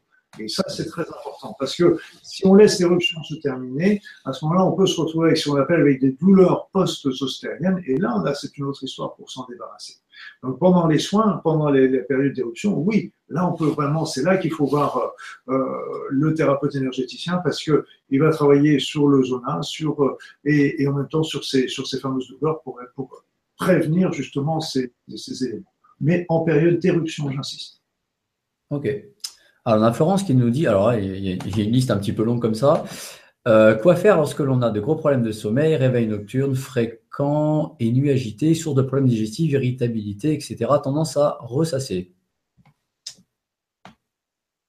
Ah, C'est une colle. Hein c'est, c'est, c'est un sujet qui est, et là, parce qu'il faudrait savoir, en plus, il y a d'autres, il faudrait savoir aussi s'il n'y a pas des, des, phénomènes aussi par rapport au moral, etc. Parce que là, je parlais de la sérotonine, mais la sérotonine favorise la mélatonine. Or, la mélatonine, c'est l'hormone du sommeil. Donc là encore, on peut se dire a en plus des petits problèmes, euh, par exemple, euh, euh, de, de, de, déprime, etc. S'il y a des petits problèmes de, grignotage, par exemple, le soir, ça peut être une petite indication de manque de sérotonine. Et donc, la sérotonine avec le griffonia, le 5-hydroxytryptophane peut. C'est marrant qu'on revienne toujours là-dessus, là, d'ailleurs, ce soir. Et pas, c'est pas des, des, des, des, remèdes classiques. Et après, au niveau, niveau classique, euh, au niveau des remèdes, on va toujours parler de, de, de, de la valériane, qui est un un, des remèdes classiques, mais bon, après ça, il ne marche pas, pas toujours sur, sur, tout le monde. Mais il faut vraiment, dans des insomnies qui sont longues, rebelles, persistantes, etc., moi, je, je recherchais toujours avec mes patients le, le, moment de leur vie où ça a commencé. Et ensuite, je regardais dans la période où ça a commencé, si dans les trois mois, disons précédant les, premiers troubles du sommeil, qu'est-ce qui s'est passé dans la vie à ce moment est-ce qu'il y a eu des problèmes? Est-ce qu'il y a eu une intervention chirurgicale? Est-ce qu'il y a eu des vaccins? Est-ce qu'il y a eu des chocs émotionnels? Voilà. Et à ce moment-là, je commençais par travailler sur cet élément euh, différent de dans cette période-là. Donc, on peut travailler, là encore, les homéopathes le savent bien, on peut travailler sur euh, sur, euh, sur euh, une isothérapie des vaccins ou l'antidote homéopathique des vaccins, on peut travailler sur le choc émotionnel déclencheur, etc. Ce qu'il faut, c'est toujours rechercher un petit peu ce, ce primum movens, parce que c'est vrai que les insomnies, euh, il il y a plein d'origines et chacun est différent. Mais c'est une des clés. Après ça, je vous ai dit sérotonine, après ça, la valériane, mais bon, je peux être avec vous, je pense que quand on a de, l'insomnie depuis pas mal d'années, on a déjà essayé un petit peu tout ça. Après ça, c'est toujours l'équilibre de la vie, euh, toujours penser à faire, à faire bien d'exercice parce que bah, c'est évident que ça va contribuer à. Et puis, bah, j'ai entendu, j'ai entendu aussi dans la petite liste qu'il y avait des petits problèmes digestifs. Alors là encore, est-ce que c'est pas une porte ouverte? Mais là, c'est difficile de répondre parce que c'est trop généraliste je vous donne quelques pistes. Alors, on a Monique qui te demande ce que tu penses de l'organothérapie. Ah, l'organothérapie, c'est bien ça, c'est intéressant ça. Organothérapie, c'est très très intéressant, très très intéressant. J'en ai prescrit souvent de l'organothérapie. Pour les personnes qui ne savent pas, l'organothérapie, c'est qu'on prend des, extraits d'organes et qu'on donne à dose infinitésimale. Mmh. Donc on donne en 4 CH, ça va être pour stimuler l'organe, en 7 CH pour, le, pour les réguler, en 9 CH et pour le freiner. Donc, par exemple, quand il y avait une hypothyroïdie, on pouvait essayer, on pouvait essayer thyroïdéa, en 4 CH pour essayer de la stimuler. Quand on avait une hyperthyroïdie, on l'essayait en 9 CH pour essayer de la freiner. Après ça, je donnais aussi beaucoup d'extraits d'organes dans l'arthrose, on en parlait tout à l'heure. Et là aussi, l'arthrose, j'en donnais souvent. Donc, vous savez, on avait souvent, par exemple, des extraits d'organes de cartilage, cartilago en 4CH. C'était un problème de lombaire, je donnais disques ou vertèbres lombaires en 4CH. Et donc, euh, et là aussi, euh, c'était des produits extrêmement intéressants euh, qui me donnaient, qui donnaient des résultats. Alors, c'est vrai qu'il y avait une forme qui était efficace, mais qui n'est pas toujours appréciée. C'était la forme en suppositoire. Et là, il y avait des personnes qui me redemandaient des suppositoires parce qu'ils sentaient, on ne donnait pas des suppositoires tous les soirs, on en donnait deux ou trois fois par semaine, mais ils sentaient vraiment la différence euh, le lendemain des, qu'ils avaient pris les prises comme ça. Okay. Alors, te demande ce que tu peux dire sur la dépression. Ah, dépression. La dépression, bah, c'est marrant, mais parce que là, vous voyez, on tourne tous autour de, de la. On parlait de, du, du, du méthotrexate, enfin du, du déroxate tout à l'heure, et donc c'est vrai que c'est, je suis intéressé par ces questions et je suis, ça m'étonne un petit peu cette redondance sur, sur tout ce qui est déprime et morale, mais je pense que c'est aussi quelque chose qu'on vit beaucoup à notre époque et qui est, qui est une période difficile parce qu'on est, on est tous perdus. Et c'est vrai que la dépression, euh, est une maladie. Est une maladie. En ce sens que là encore, on se retrouve avec une chute de neurotransmetteurs, dont le neurotransmetteur dont je vous ai parlé tout à l'heure, la sérotonine. Donc c'est une maladie qui est euh, physique, je veux dire. Et là, je me rappelle toujours d'un monsieur qui me disait, euh, euh, qui était, qui était lui-même devenu qui avait fait une grosse dépression à un moment de sa retraite, et puis il me dit, mais qu'est-ce que j'avais été salaud dans ma vie, parce que lui, il était euh, chef de personnel dans une entreprise. Il me dit, je, répète ces mots, qu'est-ce que j'ai été salaud dans ma, dans, ma, dans ma vie professionnelle, parce que quand j'avais des employés qui étaient déprimés, je leur disais, allez, c'est que dans votre tête, faut vous forcer, mon vieux, c'est pas, faut pas, faut être au-dessus de tout ça. Puis le jour où il est tombé déprimé, ben, il s'est aperçu que s'il suffit de se forcer pour, pour sortir de sa déprime, ce serait très simple. Donc, c'est des éléments qui sont importants. C'est pour ça que là encore, recherchons les facteurs déclenchants, travaillons là-dessus. Il y a aussi des éléments intéressants qui peuvent euh, travailler avec euh, le Ho'oponopono, avec le EFT qui va travailler aussi sur les symptômes. Les soins énergétiques vont travailler aussi sur les chocs émotionnels qui peuvent être des facteurs déclenchants par rapport à ça. Mais aussi, il faut prendre des choses qui vont permettre de remonter. Alors, euh, on sait très bien que les antidépresseurs sont faiblement efficaces pour les dépressions légères ou moyennes. Ils sont plus indiqués pour les dépressions importantes. Alors, c'est pour ça qu'on peut revenir un petit peu sur ce que je vous disais tout à l'heure le griffonia, qui est une plante qui contient beaucoup de tryptophane, et le 5-hydroxytryptophane, ou le 5-hydroxytryptophane, qui est en vente aussi dans certains laboratoires euh, par Internet. Et ce, le tryptophane va favoriser la fabrication. Donc, pensez aussi bien au magnésium qui est important. La, la méditation est aussi euh, quelque chose qui est très intéressant euh, dans ces, dans ces états-là parce que ça permet aussi d'éteindre un petit peu ce mental et, et d'arranger de voir un petit peu la vie autrement. Mais euh, n'hésitez pas à vous faire entourer, c'est ça qui est important. Ok, alors David te demande ce que tu penses des fleurs de bac. J'adore les fleurs de bac, j'adore les fleurs de bac. J'adore les fleurs de bac et j'ai une grande, grande admiration pour le docteur Bach. Une grande admiration pour le docteur Bach parce que d'ailleurs j'ai encore acheté, là j'étais à Paris euh, encore il n'y a pas très longtemps et j'ai encore acheté un bouquin sur la pensée du docteur Bach. Et les fleurs de bac, c'est vrai que euh, le rescue, par exemple, le remède d'urgence en cas de, en cas d'angoisse, de stress, etc., ça donne des résultats très intéressants. Euh, moi, j'ai eu des résultats. Je suis pas un spécialiste hein, des fleurs de bac. Je, je n'utilisais pas toute la panoplie. Ma compagne Florence, elle est, elle est, elle est spécialiste en fleurs de bac, donc elle, connaît bien tous les produits. Mais moi, il y a un, produit qui m'a toujours euh, hébergé, c'était le mimulus. Et je le donnais très très souvent à mes patients qui avaient des phobies, des peurs, peurs euh, et je me rappelle comme ça d'une dame qui était venue et qui me, dit euh, Oh, docteur Bedin, j'ai peur de conduire sur les autoroutes. Alors, je me rappelle, je lui ai donné du Mimulus et puis c'était quelques gouttes par jour. Et puis je lui ai dit Attention, hein, c'est à prendre pendant quand même 2, 3, 4 mois. Les effets, ça, ça diminue tout doucement, mais tout doucement. Hein. Il ne faut, faut pas être pressé. Mais ce qu'on gagne, on gagne bien. Par contre, ça ne rebondit pas à l'arrêt du produit. Et donc, euh, elle a pris ça, puis un jour, elle revient voir au cabinet, à mon cabinet, puis elle me dit, vous savez, docteur, ce qui s'est passé la dernière fois quand je suis revenu de chez je suis reparti de chez vous, eh ben, je me suis retrouvé sur l'autoroute, même pas peur. Et là, c'est vrai que le, Mimulus donne vraiment des résultats très, très intéressants. Star de Bethléem qui va agir sur l'émotivité, etc. Donc, j'ai beaucoup, beaucoup de. de euh, je ne suis pas un grand spécialiste, je les ai utilisés, mais, mais que certaines que je connaissais, pas toutes, mais je trouve que les fleurs de Bach sont vraiment intéressantes et que Monsieur Bach, c'est un personnage extrêmement intéressant. Génial. Écoutez, je pense qu'on va clore ici, puisque je vois qu'il est 23 heures. Donc, on a fait pas mal. Hein. Puis, on a aussi après d'autres webinaires. Euh, donc, le prochain est le 29 mars. Mais vous aurez évidemment un, envoi d'email qui vous informera de tout ça. Est-ce que tu aurais peut-être un dernier mot, un dernier conseil, quelque chose que tu souhaiterais partager avant de se dire au revoir? Aux internautes ah, Je vais vous donner un conseil. Euh, qui dans cette société qui est un petit peu, qui nous fait perdre la boule, euh, je vous dirais simplement d'être heureux. Alors vous me direz, c'est facile. Facile à dire, moins facile à faire.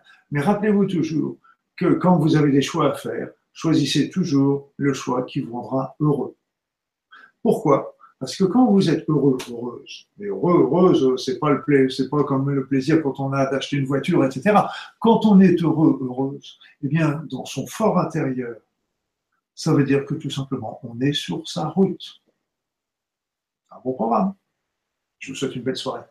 Merci, à vous tous. Merci à tout le monde euh, d'avoir pris le temps ce soir d'être avec nous. Euh, on vous rappelle que le 29, euh, donc, on a le prochain webinaire, numéro 2 de la série de 4 webinaires. Un grand merci encore une fois à toi, Luc Baudin, d'être venu ce soir parmi nous, d'avoir pris ce temps pour partager toute, ton histoire. Hein. Ce soir, c'était le sujet du, de, de la soirée. Et puis on se retrouve dans quelques, quelques temps pour le prochain webinaire. Merci encore à Bibouda pour l'organisation de tout ça. Et puis on se dit à très bientôt. Passez une belle soirée. Prenez soin de vous et à bientôt. Bye bye. Bonne soirée à tous. Merci à vous. Merci Olivier. Merci.